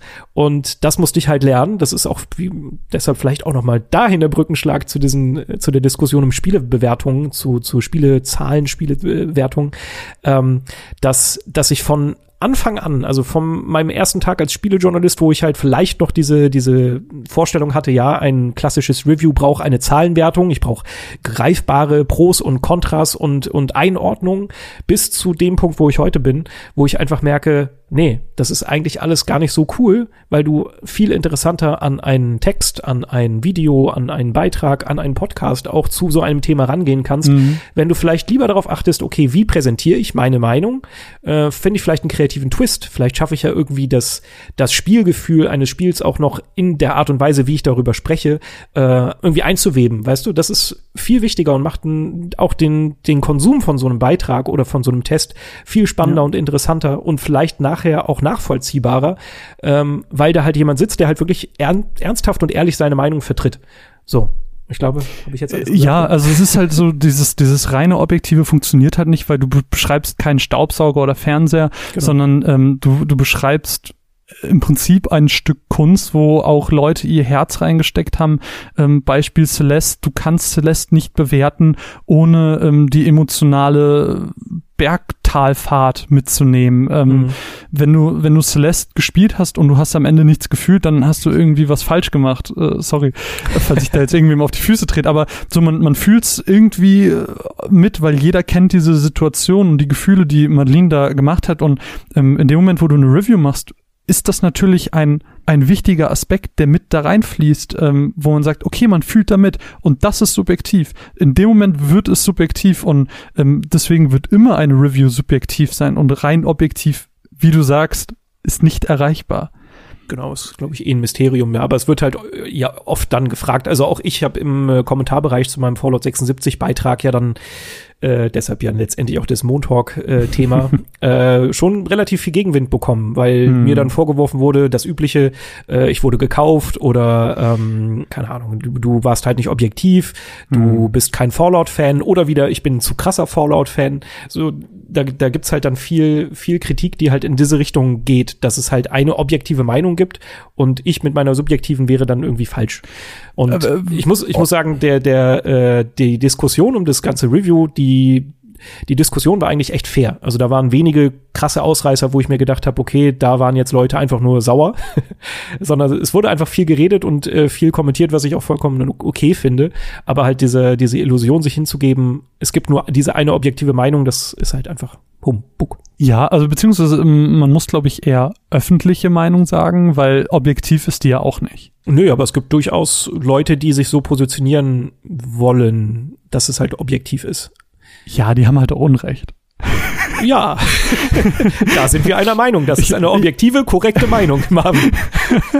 Ich glaube, wir können einfach festhalten, für eine, für eine Review ist ein objektiver, äh, doch objektiv, jetzt bin ich schon völlig durcheinander mit den Wörtern, ist ein objektiver Bestandteil wichtig, aber ebenso wichtig ist der subjektive Teil und der darf in einer Review nicht fehlen und je subjektiver es wird, desto unterhaltender wird es, glaube ich, auch. Ja, du bist zum äh, Schluss ein bisschen gestrauchelt, aber ja, das, sehr weil ich so einen neuen äh, Aspekt in die Runde geworfen habe.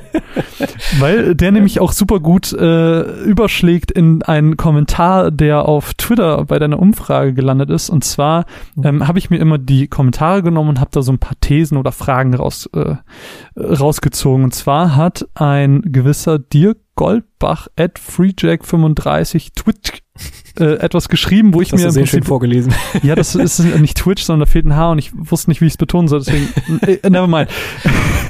Und zwar hat, hat er dir im Prinzip die Frage gestellt, oder nicht die Frage gestellt, aber ich habe die da rausgezogen, ob sich Journalismus und Unterhaltung denn im Weg stehen und äh, was bedeutet denn in dem Zusammenhang überhaupt journalistisch, darf journalistisch nicht unterhaltend sein oder, weil eigentlich ist journalistisch doch immer irgendwie unterhaltend, oder? Ja, zudem ist ja auch äh, in, in den, oh Gott, schon ein paar Jahre lang diese Bewegung gibt Infotainment, also wo du halt wirklich Informationen mit Unterhaltung noch krasser Mhm. kombinierst. Und ich glaube, da würde ich auch Game 2 schon klar zuzählen. Wir haben ja viele ähm, Beiträge, die halt auch sehr humoristisch sind. Da Mhm. würde ich jetzt den Fallout 76 Beitrag gar nicht so zuzählen. Ähm, der ist ja da schon eher ein bisschen, ja, nüchterner nicht, aber ja, halt nicht ganz so auf, auf Witz aus. Ja. Ähm, so, jetzt habe ich gerade einen Faden verloren, glaube ich. ob jo äh, Unterhaltung Ach und ja. Journalismus sich im Weg stehen. Jetzt habe ich es wieder, danke. Äh, und da würde ich dann halt sagen, äh, nee, gar kein, auf gar keinen Fall. Also es kann dem im Weg stehen, je nachdem, wie viel, äh, wie, wie halt das, äh, ne, das Verhältnis zwischen den beiden Elementen ist. Aber letztendlich natürlich, du bist also jetzt gerade im Falle von Game 2 bist du daran interessiert, deine journalistische Meinung unterhaltsam dazu Mhm. reichen. Ne, das ist ein wichtiger Aspekt. Und auch wenn ich jetzt, äh, ich habe für Game 2 äh, so Dokumentationen auch gemacht, zum Beispiel über Spec Ops The Line. Ähm, und das ist ja dann schon eher eine klassische journalistische Art und Weise, wie ich darüber berichtet habe. Das heißt aber trotzdem nicht, also da, das war, glaube ich, ein relativ langer Beitrag, elf, zwölf Minuten. Aber da versuche ich natürlich trotzdem unterhaltsam zu sein. Ich versuche ja trotzdem, äh, das irgendwie so anzureichern und so in Bildern darzustellen, dass es halt irgendwie spannend ist zuzugucken. Und deshalb würde ich auch sagen, nein, das steht dem nicht im Weg. Man muss sich da immer, glaube ich, bewusst sein, wie, was für einen großen Aspekt man diesem Unterhaltungsfaktor zuspielt. Ähm, mhm. Hatte ich auch erzählt, dass ich beim Anfang so ein bisschen das Problem hatte, dass ich immer Game One so als den großen Schatten über meinem Kopf wahrgenommen habe und immer gedacht habe, okay, dem muss ich gerecht werden. Und dabei habe ich dann schon ab und an meine Probleme gehabt, das irgendwie in, in richtiges Verhältnis zu setzen.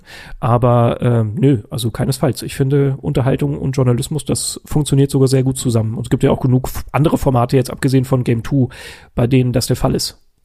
Ich habe äh für die Frage mal versucht, jetzt nicht so zu denken, was, was produziere ich, sondern ich habe versucht, mal so ein bisschen meinen Konsum zu hinterfragen mhm. und ähm, habe mir dann so mal YouTube-Channel angeguckt, die ich halt gerne und viel konsumiere. Ähm, und zum Beispiel die Dunk-Views vom Videogame Donkey, die sind ja auch immer super witzig. Ich habe mir zum Beispiel die God of War-Sache nochmal angesehen. Äh, die war zum einen sehr kurz, fünf Minuten oder so, das fand ich sehr, sehr schön. Ähm, aber er war halt durchgehend witzig. Äh, dann hatte ich halt am Anfang das Gefühl, ja, okay, es ist aber auch mehr Witz als informativ, äh, weil er dann auch so äh, Atreus zum Beispiel Boy nennt, was ja dann der durchgängige, was ja das Meme geworden ist schon. Mhm. Und äh, am Ende des Videos war ich aber trotzdem so, okay, selbst wenn ich God of War nicht kennen würde, wüsste ich jetzt super viel über das Spiel. Das heißt, er hat es irgendwie geschafft, diese, diese Masse an Unterhaltung mit Informationen zu füllen, mhm. dass ich am Ende des Tages auch sage, okay, das funktioniert für mich. Oder ich habe mir ähm, so Nakey Jakey Sachen angesehen, auch großartiger YouTuber. Mhm. Ähm, der macht zum Beispiel Rap-Reviews, äh, Rap -Reviews, so. Mhm. Habe ich nicht wirklich vorher gehört, weil ich das Konzept irgendwie nicht so mega fand. Ähm, hab mir dann die Last Guardian Sache angeschaut, weil ich mal, ich habe Last Guardian nicht gespielt und ich wollte das mal von etwas hören, das ich selber nicht gespielt habe, um am Ende zu wissen, habe ich jetzt ein Gefühl dafür bekommen. Und ja, hatte ich. Äh, eine Review kann auch gerappt sein, weil das den Unterhaltungsfaktor ausmacht. Wenn trotzdem alle wichtigen Informationen drin sind, warum mhm. sollte die Unterhaltung äh, den journalistischen Aspekt, den, den informativen Gehalt eines Beitrags im Weg stehen, solange man es richtig verpackt? Mhm. Ich glaube, das ja. ist nämlich auch der, der, das, womit es steht und fällt. Ja, also ich, ich glaube, bei sowas wird dann auch oft gerne über so ähm, Voll Vollständigkeit. Also wenn wir jetzt von einem klassischen Review sprechen, dann wird diese Journalismuskeule, nenne ich sie jetzt mal, äh, relativ schnell gesprungen, wenn du nicht jeden Aspekt irgendwie ausgiebig beleuchtest. Und das ist auch so was, was ich in letzter Zeit immer mehr gelernt habe. Du musst nicht in einem Review wirklich jede Spielmechanik erklären, ja. jede Waffe zeigen. Das ist eh nochmal was anderes. Ja. Das haben wir Gott sei Dank lange hinter uns. Ähm, sondern du musst wirklich eher ein gutes Gefühl vermitteln, wie dieses Spiel ist und das, wie gesagt, gut argumentieren, vielleicht hier und da ein paar Beispiele bringen, aber dann musst du halt nicht dieses, weiß ich nicht, 20 Minuten Review haben, wo du wirklich jedes Detail haarklein auseinander nimmst. Mhm. Also und ich glaube, da ist halt oft so ein so ein bisschen die Verständnisfrage von den Leuten, die sich das halt anschauen. Natürlich unterscheiden sich die Reviews von Game 2 im Vergleich zu Reviews jetzt bei GameStar zum Beispiel schon ganz klar in der Aufmachung, weil GameStar ja. da einen weitaus ähm, ja detaillierteren Ansatz hat. Also die gehen da schon ein bisschen tiefer rein meistens und äh, ja durchstochern da ein bisschen mehr die Spielmechanik und die einzelnen Spielbestandteile, wo wir das halt dann eher doch nach Gefühl machen. Aber es gibt, das sind halt unterschiedliche Formen von Videospieljournalismus. Das heißt aber nicht, dass das eine richtig und das andere falsch ist. Ja, genau. Das äh, ist mir auch aufgefallen, dass auch ein weiterer Kommentar von Jan H. at jhay88, ähm, der hat im Prinzip geschrieben, dass Game One und Game Two Beiträge keine klassischen Testvideos sind. Das, da habe ich mich nämlich dran gestört an diesem klassischen Testvideo was ist klassisch? Ist es ein bestimmter Stil und sobald ein anderer Stil angewendet wird, ist es nicht mehr klassisch. Das heißt, wenn ich ein Buch in einem anderen Stil schreibe, ist es dann kein Buch mehr. Also ich habe mich irgendwie an diesem Wort so doll gestört, weil nur weil man etwas anders macht, ist es ja nicht mehr ein eine klassische Review. Ja, also ich verstehe schon, woher er kommt, weil der Videospieljournalismus klassisch betrachtet, also die alte Schule, das ist ja schon eher der Produktjournalismus gewesen. Ja. Ähm, das ja. war ja jetzt ein langer Werdegang, dass wir uns davon halt gelöst haben. Ähm, also deshalb verstehe ich das schon. Also ich, ich, ich verstehe es in der Historie. Genau. Aber ich verstehe es nicht in der, äh, ich, ich weiß nicht, ich störe mich halt, irgendwie daran, weil ja. Ich, ich weiß nicht, wenn du das in der Twitter-Konversation so umschreiben willst, weil ich verstehe das schon. Also ich weiß, was er mir damit sagen will, ohne zu ja. sagen, nur das ist die richtige Art und Weise, einen Videotest zu machen. Ich glaube, das ist wirklich eher dieses damals, daher kommt es und Game 2 ist das halt nicht mehr so. Also ja. das, das habe ich, glaube ich, gar nicht so als, als ich, Kritik aufgefasst. Nee, war auch jetzt gar nicht so gemeint. Es war wirklich ein ganz persönliches, dass ich es gelesen habe und ich war so, hm, irgendwie Nein, es kann doch auch was anderes, ein klassisches Testvideo sein, aber natürlich in der Historie gesehen denkt man natürlich an die nüchternen, in Anführungsstrichen, Beschreibungen eines Spiels, wo jedes einzelne Feature nach und nach aufgebröselt wird und am Ende gibt's dann irgendwie nochmal eine, einen schönen Testbalken mit, okay, das sind die positiven, das sind die negativen Aspekte. Das mhm. ist so das ach, urzeitlichste, sag ich mal. Ja, Woran ist gar nicht halt so leicht, da das richtige Adjektiv zu finden, ne? Ja. Aber ich habe mich an diesem Klassik irgendwie so richtig doll aufgehangen, weil nur weil es unterhaltend ist oder unterhaltender, vielleicht auch witziger oder mit einem kleinen Gag, äh, kleinem Schauspieler sonst was aufgezogen ist, hm. ähm, ändert das ja nichts am Gehalt. Der Gehalt kann ja am Ende trotzdem derselbe sein. Ja, aber wie gesagt, das habe ich halt unter klassisch gar nicht als als äh, Ablehnung dessen nee, gesehen. Das ist war, war auch gar nicht dir vorgeworfen. So. Das war, ja, äh, aber wie gesagt, nur von meinem Gedanken, den ich einfach mal hier reinwerfen äh, wollte. Was ich mich in dem Zusammenhang auch gefragt habe, weil ich halt direkt an diese klassischen Texte gedacht habe.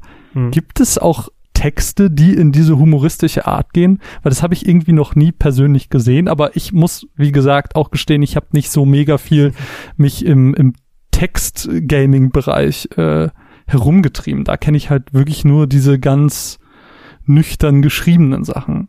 Mhm. Kennst du oh, irgendwas? Doch, also würde ich schon sagen. Also äh, gerade dadurch, dass ich mich als als äh, Freiberufler auch so ein bisschen mit den deutschen Medien hier beschäftigt habe, mhm. ähm, Gamona zum Beispiel, nicht mehr in der Form, wie sie heute existieren, leider, weil die, das Team da quasi ausgetauscht wurde und ich, ich weiß gar nicht, wie Gamona jetzt funktioniert. Also ich will da jetzt auch nichts Falsches sagen. Aber da waren tatsächlich ein paar richtig fähige Schreiber dabei, die richtig, richtig unterhaltsame Texte geschrieben haben. Das wusste leider nur keiner, weil Gamona ja, stellenweise hier und da ein bisschen belächelt wurde. Äh, auch historisch betrachtet haben, sind da halt leider ein paar Fehler passiert, aber da waren schon richtig witzige Texte dabei, wo ich stellenweise sehr, sehr schmunzeln musste. Und auch Eurogamer zum Beispiel, die, die deutsche Eurogamer-Webseite, die ist stellenweise richtig super und sehr gewitzt und gar mhm. nicht so also ganz weit entfernt von nüchternem Videospiel-Tests. Äh, das da, da war auch gar nicht werten. Also ich war wirklich eine, eine nee, nee, interessierte nee, Nachfrage, weil ich da das wollte ich jetzt auch nicht werten sagen. Nee, nee, ich meine nur, es gibt halt auch da schon durchaus Abwechslung. International ist es ja eh, ja, witzig ist jetzt wieder schwer, aber da gibt's ja auch sehr, sehr viele unterschiedliche. Mhm. Also ein Kotaku-Review liest sich halt auch anders wie, keine Ahnung, bei Game Informer oder so. Also da gibt's schon klare Unterschiede. Hm. Ähm, was ich jetzt auch immer interessant fand, was jetzt gerade bei God of War, wo wir das eben hatten, natürlich auch immer so eine Sache ist, weil da gab es ja den großen Aufschrei, äh, dass die Leute so viel Überstunden und so gemacht haben. Findest du, man muss halt für bei, bei, bei God of bei God of War, du meinst Red Dead Redemption? Red, Red Dead Redemption, danke. Ach, sorry, God of War, ja. Ähm, ja, ich habe God of War gesagt. Äh. Ich hatte es aber falsch im Kopf. Ja, wer weiß, ähm, vielleicht weißt du da ja mehr. Hätte ja jetzt ein krasser Insight sein können. Hätte naja, ich, also hätte ich gleich eine Geschichte draus machen können. Erzähl mir mehr. Komm, komm, du weißt doch irgendwas.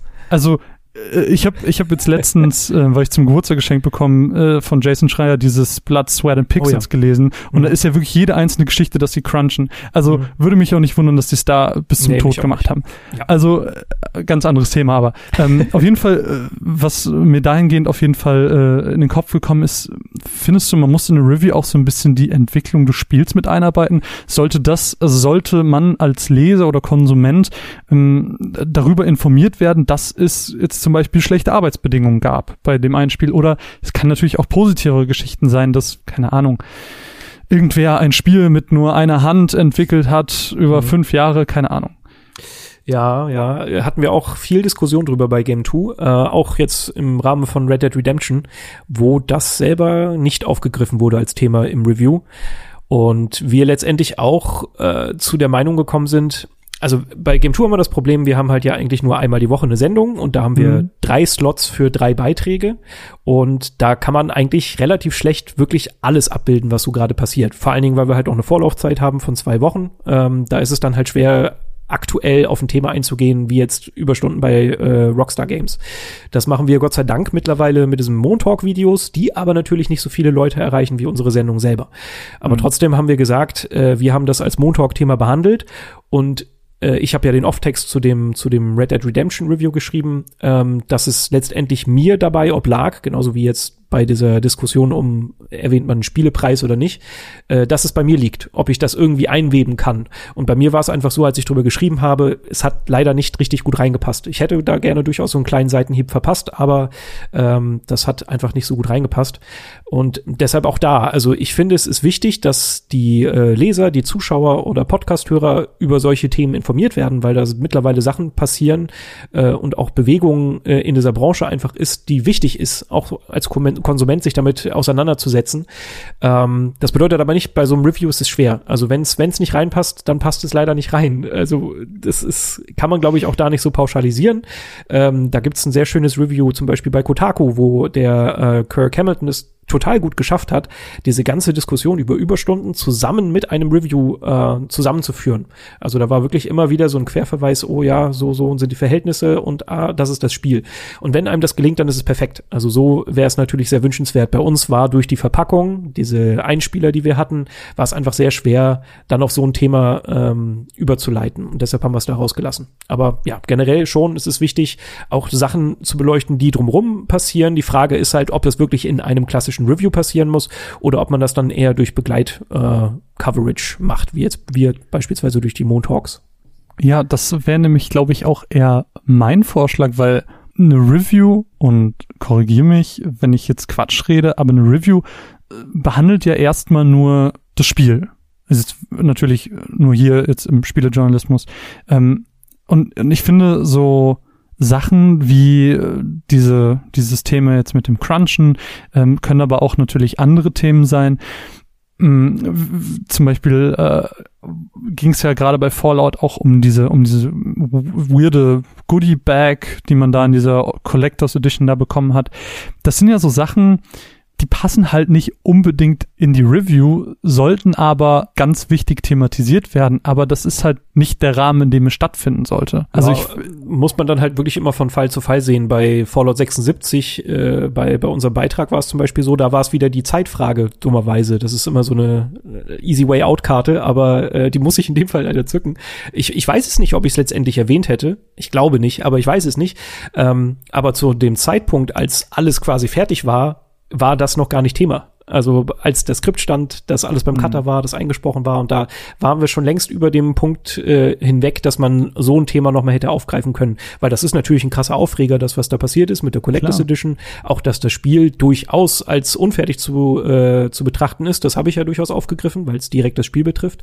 Ähm, aber das sind halt schon Sachen und Themen, die man besprechen sollte. Nur genau auch da wieder die Frage, ja, nicht unbedingt im Review, aber es kann auch durchaus gut in einem Review passieren und funktionieren kann, aber ich würde es trotzdem, wenn wir eine allgemeine Regel, sage ich mal, aufstellen würden, schon immer sagen, dass das äh, eher abseits ist, dass das eine News ist, dass das ein Talk ist oder sonst irgendwas, eine weiterführende Auseinandersetzung mhm. mit dem Spiel oder mit alles, was um dem Spiel herum passiert. Mhm. Äh, aber das in der Review an sich geht's halt einfach, klar, du kannst aufgreifen, dass es einen großen Aufschrei um die Qualität des Spiels gab, weil, wie du schon sagst, das betrifft das Spiel an sich. Aber alles, was drumherum passiert, ich glaube, da muss man halt als Konsument auch ein bisschen selber entscheiden, ähm, wie weit möchte ich in die Materie einsteigen und äh, will ich jetzt das hören, wie vielleicht auch noch darüber geredet wird, wie das Spiel entwickelt wurde, unter welchen Bedingungen und Umständen das entstanden ist, etc. Mhm. Ich glaube, das liegt ein bisschen in der Eigenverantwortung des Konsumenten auch. Ja, also es ist, ich glaube auch bei einem Review, es steht einfach an erster Stelle das Spiel, wie es wirkt ja. und keine Ahnung, vielleicht die Emotionalität, die da noch mit verbunden ist, aber Genau, das Drumrum ist da relativ schwer mit abzubilden. Aber äh, ich glaube, das sollte einen nicht davon abhalten, wenn man denn einen Twist findet, wie man diesen Beitrag, den Artikel, was auch immer, aufziehen kann und so ein Thema mit aufgreifen kann, äh, dass man das so durchaus machen kann. Also ich finde es stellenweise halt auch wichtig, damit Leute, die vielleicht nur normale klassische Reviews äh, lesen und konsumieren, äh, vielleicht auch ein bisschen mehr von dem verstehen, was dahinter abläuft. Also bei Red Dead mhm. Redemption ist es ein gutes Beispiel. Wir hatten noch eins dieses Jahr. War das dieses Jahr? Ja, ich glaube schon. Kingdom Come äh, Deliverance, äh, mhm. wo ja der, der äh, Chefentwickler äh, durchaus Vorwürfe bekommen hat, weil er äh, ja rechtsradikale Tendenzen ähm, über Twitter ähm, breit gemacht hat oder gezeigt hat. Und wo auch wir uns letztendlich ähm, in einer ja, misslichen Lage befunden haben, weil wir diesen Chefentwickler bei einer Gamescom-Coverage einfach unkommentiert gezeigt haben, ähm, wo das aber auch in dem Fall äh, uns einfach leider durch die Lappen gegangen ist. In so einem Messestress kann das leider mal passieren, mhm. äh, wo wir dann nachher aber auch noch mal explizit drüber gesprochen haben. Aber auch da haben wir uns dazu entschieden, wir machen einen Begleitbeitrag zu dem eigentlichen Review. Das Review war wiederum frei davon, weil wir da gesagt haben, es ist schwer, eine Meinung kundzutun zu einem Spiel, wenn es denn dann noch diese ganze Last zusätzlich noch gibt, äh, das, das Außen alles, was um das Spiel drumherum passiert ist, zu betrachten. Und mhm. deshalb haben wir auch da wieder gesagt, okay, wir machen das in einem separaten Beitrag. Aber ich finde es schon gut. Ich verstehe auch, äh, warum Leute mir das bei Fallout 76 so ein bisschen vorwerfen wollten. Äh, ja, wir haben es in einem Montalk äh, besprochen, aber das ist natürlich nicht das, was der klassische Game 2-Zuschauer äh, guckt. Also, ne, das ist ja, wenn man sich die Klickzahlen anschaut, schon immer so ungefähr die Hälfte äh, der Leute, die die Sendung gucken, gucken auch im Montalk. Und da kann ich es natürlich verstehen. Für die Leute, die nur die klassische Sendung gucken, für die entgehen oder denen geht halt so, so eine Information. Klar. Aber trotzdem sehe ich es da genauso wie du. Es ist schwer, man muss es abschätzen und abwägen und letztendlich, ähm, ja, ich glaube, manchmal tut es dem Beitrag dann trotzdem gut, wenn man solche Sachen außen vor lässt. Aber es Aber ist eine Fallentscheidung gerade in einer, in einer Show wie euren hätte man das ja gegebenenfalls, wenn es die Zeit zugelassen hätte, etc., äh, wenn die Rahmenbedingungen gegeben sind, in der Moderation oder so im Nebensatz erwähnen können, äh, mhm. dass es da eben wie eine Kontroverse gab wegen Sache XY. Ähm, genau. Da die wurden leider auch zwei Wochen im Vorfeld gedreht. ne, wie gesagt, wenn, wenn die Rahmenbedingungen gegeben sind, habt ihr ja quasi immer noch ein, ein Ausweichstilmittel, das nicht in der Review ist. Mhm. Äh, und genau, was dann wir auch genau das wieder abdeckt. Genau. Ähm, was hatte ich? Ich hatte gerade noch, ähm, ach so, genau, äh, Reviews finde ich auch immer ganz spannend. Ähm, es erscheinen ja nicht immer neue Titel, sondern heutzutage ist es ja ganz oft auch so, dass ähm, irgendwie Fortsetzungen von dem x-beliebigsten Spiel kommen. Ist natürlich auch immer die Frage, wie viel Vorkenntnisse darf man denn überhaupt in so eine Review einfließen lassen? Oder muss man bei jedem Teil alles von vorne an und jedes Feature und alles nochmal erklären? Hm. Ist ja auch immer so eine Frage, weil nicht jeder ist immer auf dem aktuellen Stand und hat alles gespielt, aber möchte trotzdem informiert bleiben. Hm. Ja, ist auch, glaube ich, wieder eine, eine Entscheidung, die jeder für sich selber fallen muss. Ich Klar. glaube schon, dass man ähm, auch also wir mit Game 2 haben, glaube ich, schon eine Zielgruppe, die sich viel mit Spielen beschäftigt, das oder zumindest wahrscheinlich viel von unserem Kram guckt, äh, Gott sei Dank und netterweise, und äh, sich deshalb auch ein bisschen auskennt. Ähm, trotzdem sollte man, finde ich, immer so ein Grundrüstzeug mitgeben. Wir hatten letztens, mhm. äh, hatte ein Kollege von mir, der Markus, einen Beitrag zu Smash Brothers äh, geschrieben. Und mhm. ich habe so nachher so ein bisschen scherzhaft äh, gesagt, so, hey, ja, cool, dass du die Spielmechanik äh, erklärt hast, die wir schon seit 20 Jahren kennen.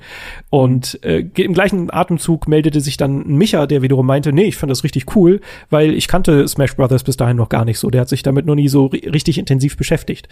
Und mhm. da merkt man dann halt einfach, nee, es ist schon gut, das grob anzureißen. Ich finde, man sollte es nicht zu sehr ausdehnen und zu sehr ins Detail gehen, aber grob so eine Systematik hinterm Spiel erklären, ist, ist glaube ich, nie verkehrt kann ich mich eigentlich nur anschließen. Äh, wobei ich tatsächlich für mich gemerkt habe, dass ich relativ viel voraussetze, weil, äh, um wieder zu dem Thema JRPGs zurückzukommen, wenn, keine Ahnung, vor ein paar Monaten ist ja das letzte DLC, dieses uh, Standalone von Xenoblade Chronicles 2 gekommen.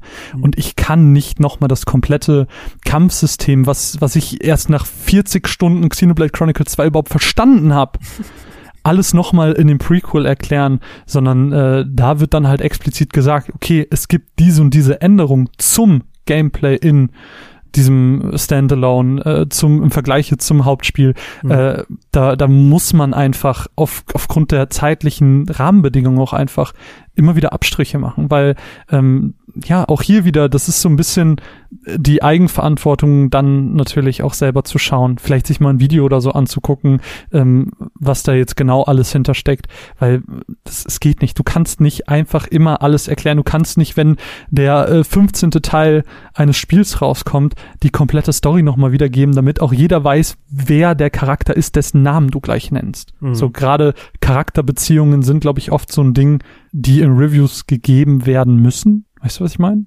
Mm, ja. du klingst. Ja, nee, nein, ich überlege, ich, hab, ich bin, ich, du hast mich gerade in einem Gedankengang äh, erwischt. Deshalb war ich gerade, glaube ich, vielleicht im letzten Satz ein bisschen unaufmerksam. Weil ich finde, nee, ich finde, weil das, das ist ein total spannendes Thema, dieses, äh, dieses Aufdröseln und das Erklären müssen und auch was so Geschichten angeht und sowas. Und auch da bin ich mittlerweile zu so einem äh, System gekommen, dass ich einfach sage, mh, bei mir, ich reiß das eigentlich alles nur an. Und mhm. ich habe jetzt den Vorteil, Game 2 ist ein Videoformat, da äh, kannst du halt viel über die Bildebene noch lösen. Die ja. Leute sehen gleichzeitig, wie es ungefähr funktioniert. Äh, keine Ahnung, auch ein Monster Hunter jetzt, da habe ich ja nicht krass viel erklärt. Ich habe einfach nur gesagt, oh, ich bin jetzt da und bin auf der Insel und ich muss Monster hauen. Oh, guck ja. mal, ich habe unterschiedliche Waffen, fertig. Weil den Rest, glaube ich, ist so eine Leistung, die der jeweilige Zuschauer, Zuhörer irgendwie schon bringen kann, auch wenn man kein krasser Core-Spieler ist. Also da, da bin ich auch immer eher für äh, kurz halten, andeuten.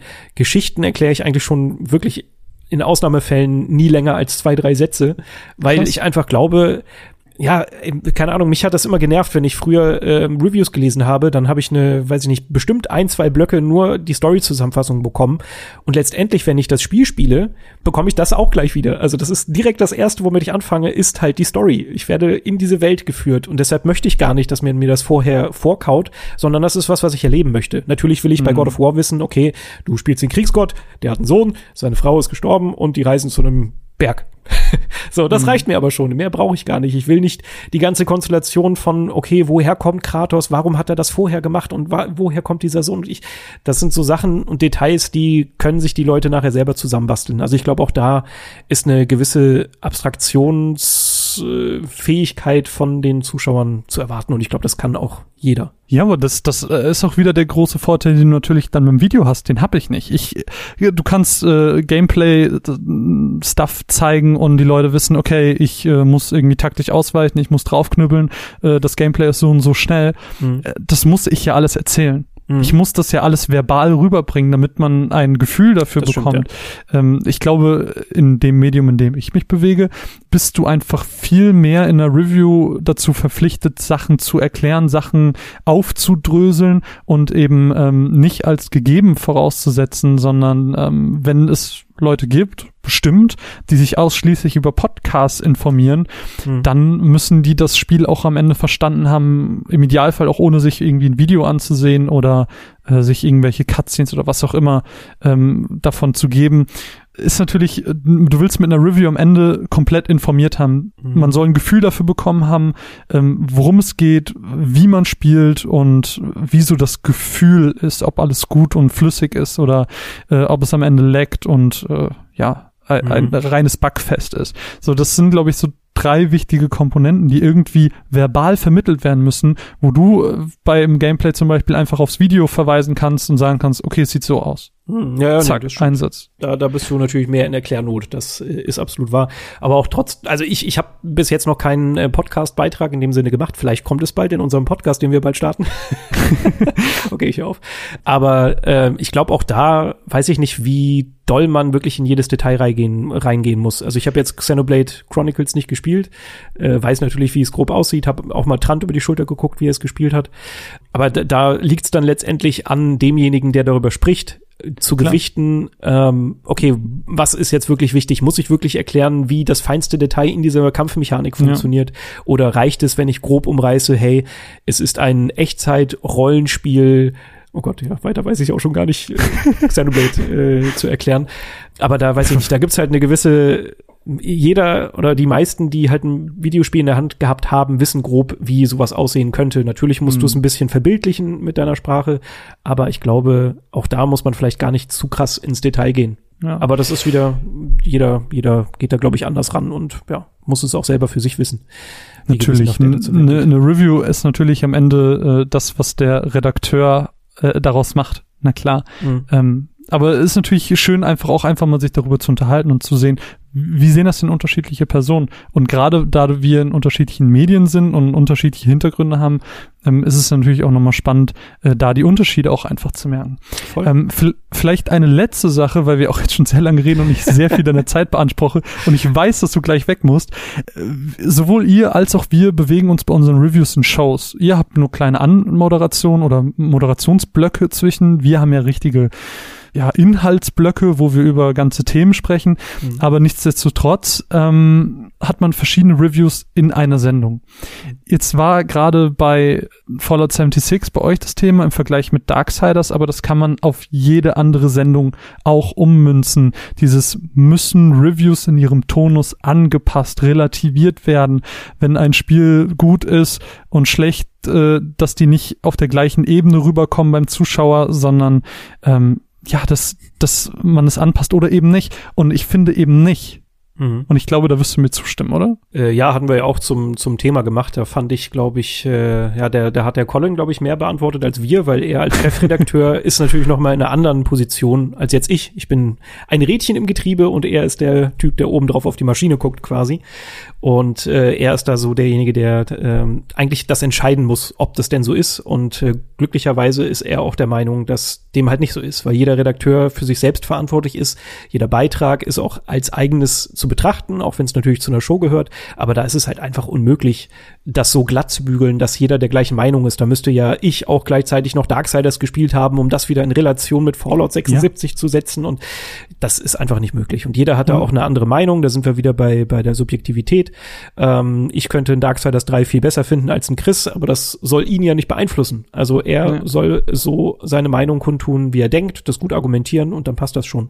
Und das ist auch in der Sendung und in der Show, äh, wie jetzt Game 2 oder bei euch, finde ich komplett legitim zu sagen, nein, jeder hat da seine Meinung und natürlich ist das nicht eine Redaktionsmeinung. Ich bin übrigens auch kein Freund von äh, Artikeln, äh, wo der Autor aus Sicht der Redaktion schreiben muss. Naja, letztendlich machen wir das bei uns natürlich auch. Ne? Wenn der Ingo spricht, sagt er ja auch nicht, ich finde, sondern er sagt, wir finden das und das. Also er ist dann der Repräsentant für die Redaktion. Ja, aber trotzdem steht am Ende immer dann dein Name dort. Genau, also man weiß immer, wer den Beitrag gemacht hat, das schon, aber trotzdem spricht dann natürlich repräsentativ für den Autoren. Mhm. Ingo in der Wir-Form von der Redaktion. Also das okay. ist bei uns natürlich auch nicht anders. Aber deshalb ist es in letzter Zeit auch bei mir so, dass ich viele Beiträge selber spreche, weil ich mich damit halt so ein bisschen schwer tue. Ich spreche gerne aus meiner Perspektive, bin da vielleicht ein bisschen egomanisch, was das angeht, aber es fällt mir einfach wesentlich leichter, aus meiner Sicht zu sagen, was ich gut und was ich schlecht finde deshalb ähm, ja, ist es da auch einfach schwer, ein einheitliches Redaktionsbild irgendwie im Hinterkopf zu haben. Das macht jeder so, wie er denkt. Und ich glaube, das hat bis jetzt auch immer ganz gut funktioniert. Das ist ja dasselbe, was wir eben mit Review Scores haben. Du kannst halt auch am Ende des Tages ein Super Mario nicht mit einem Red Dead Redemption vergleichen, weil es einfach andere Genres sind, weil es andere Spielerfahrungen sind. Und ähm, warum die relativieren? Also ich verstehe halt nicht, wo der Wunsch von manchen dann herkommt, ähm, dass gesagt wird, okay, ich möchte unbedingt das keine Ahnung, äh, wenn das Spiel jetzt so viel besser ist, dass ihr auch das deutlich in den Beiträgen macht, wenn das andere Spiel so schlecht ist. Das würde ja im Prinzip heißen, ähm, dass man den Redakteuren, äh, dir oder mir oder sonst irgendwem, ähm, Vorschriften macht, dass, dass es heißt, okay, das ist das schlechteste Spiel des, äh, der, der kompletten Sendung. Das heißt, du musst auch ganz klar die negativen Punkte ganz, ganz deutlich rausarbeiten und wenn es positive Aspekte gibt, ganz kurz nur nennen.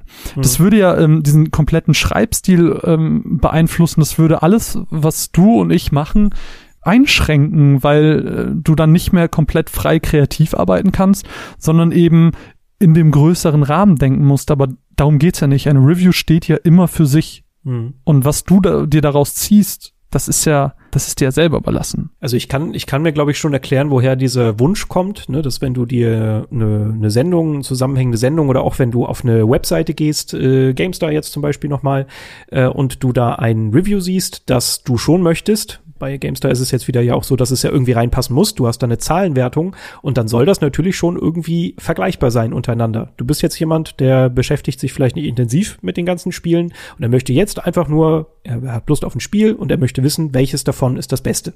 Und ich glaube, daher kommt dieser Wunsch, ey, ich möchte das gerne gegenübergestellt haben, ich möchte, dass es eine einheitliche Meinung ist. Also ich kann es nachvollziehen. Es ist halt einfach nur, wenn du, wenn du, glaube ich, eine ehrliche und richtige Berichterstattung haben möchtest, äh, auch einfach nicht anders umsetzbar.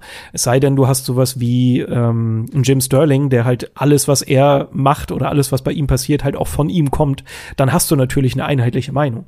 Aber mhm. das ist halt einfach bei, sobald da mehr als zwei Nasen äh, Beiträge schreiben oder Meinungen kundtun, kriegst du das halt nicht in dieses, in dieses Korsett der Einheitlichkeit. Ja, aber äh, trotzdem steht und fällt dann halt aber auch wieder mit dem mit den verschiedenen Genres, weil ähm, wenn du sagst, du gehst auf eine Website und du möchtest das beste Spiel sehen anhand der besten Wertung, heißt es ja im Endeffekt immer noch nicht, dass es dir gefällt, weil du musst natürlich auch immer noch das Genre auswählen, das dir am besten gefällt. Mhm. Äh, so dass diese Wertung an sich am Ende für dich ja nicht ausschlaggebend ist, sondern du musst dich erstmal in dem, in deiner Wohlfühlzone, sage ich mal, bewegen.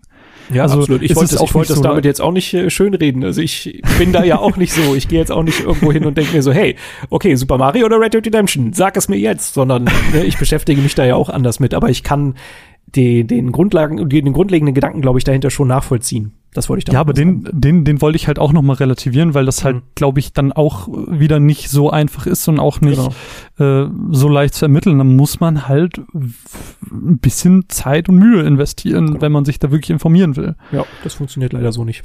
So Hast du noch abschließende Gedanken oder Fragen oder Thesen, die du vielleicht in den Raum werfen willst? Weil ich wäre äh, mit meinen hm. Punkten am Ende. Nö, also eigentlich äh, habe ich mir nur also schon von Anfang an darüber Gedanken gemacht, weil du das immer so äh, so hingestellt hast, so hey, du bist ja professioneller Videospieljournalist. Und da muss man halt auch mal, ich zumindest für mich persönlich sagen, äh, dass ich auch da mich jetzt nicht als, als krassen Profi sehe, was so Videospiel-Reviews angeht. Natürlich mhm. habe ich da jetzt schon ein paar von geschrieben und weiß grob, wie sie bei mir funktionieren, aber wie ich jetzt schon mit bei mir sage, ich glaube, jeder geht da anders ran und es ist gar nicht so einfach, da irgendwie so ein, ja, so einen, so einen richtigen Ablauf, so eine richtige Herangehensweise irgendwie herauszustellen. Also mhm. ähm, ich finde das Gesprächsthema gerade deshalb ja so unglaublich spannend, weil man da halt viel diskutieren und drüber sprechen kann. Ähm, aber es gibt jetzt, keine Ahnung, auch in meiner Laufzeit jetzt als, als Videospielredakteur von, ich setze mich da jetzt mit einem Notizblock hin, wenn ich ein Spiel spiele und mir wirklich jedes Detail aufschreibe, bis heute, bis, bis, keine Ahnung, als ich Fallout 76 gespielt habe und mir wirklich erst äh, Positiv- und Negativpunkte, weiß ich nicht, nach 20 Stunden Spielzeit aufgeschrieben habe. So, da, da, der, die Herangehensweise ändert sich, glaube ich, immer und man kann auch nicht die eine richtige Herangehensweise irgendwie herauskristallisieren. Ist halt einfach schwer. Aber ich finde es immer spannend, darüber zu reden, weil, ja, Videospiele sind halt schon ein spannendes Thema. Ja, lieben das, wir das Videospiele. Ich sagen. Lieb, Videospiele sind toll. Äh, was man natürlich, was ist so eine These, die im Raum steht, wird noch heiß diskutiert.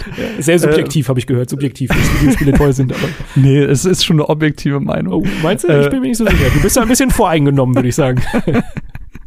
äh, was, was wir ja natürlich jetzt auch, glaube ich, ganz schön rausgearbeitet haben, ist, ähm, dass du natürlich mit deinem, mit deinem Vollberuf äh, da komplett in den Prozess anders einsteigst, als wir das können ähm, finde, das ist nochmal ganz schön rausgekommen, wie da so äh, die Unterschiede sind. Aber man hat spätestens bei dem Meta-Talk, wie man ja immer so schön sagt, ähm, gemerkt, dass da größtenteils die Ansichten aber trotzdem dieselben sind. Das heißt, ja. was macht eine Review aus?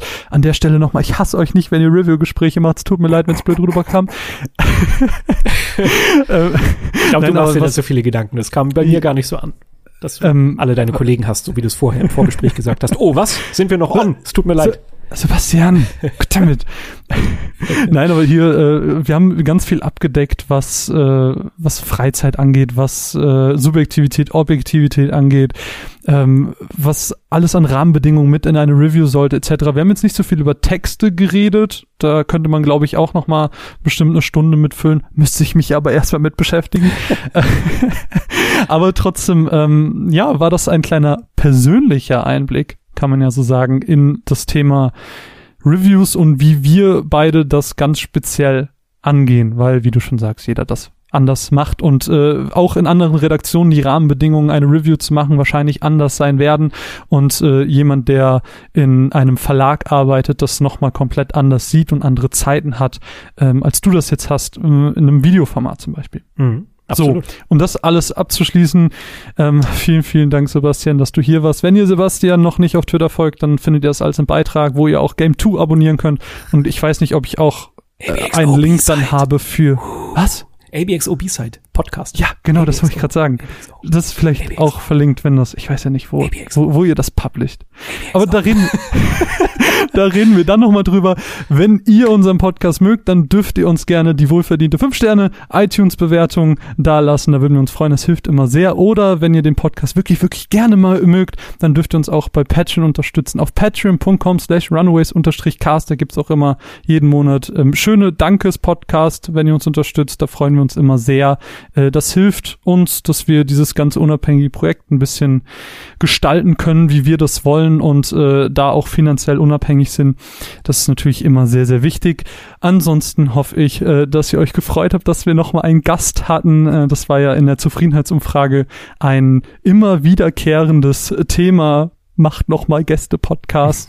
Sebastian hat euch diesen Wunsch erfüllt. Nochmal vielen, vielen Dank, Sebastian, dass du dir die Zeit genommen hast. Ich hoffe, du hast noch einen schönen Abend. Und ähm, die letzten Fall. Worte gehören dir. Ähm, kommt gut in die Nacht von mir. Ein Tschüss. Dann gebe ich diesem Podcast jetzt eine 9 von 10, weil er zwei Stunden lang ging.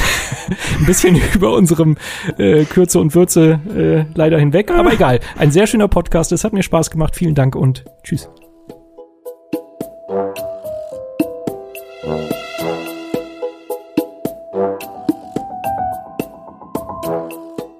Wie lange muss ich leise sein? Nein, alles gut. Thank you.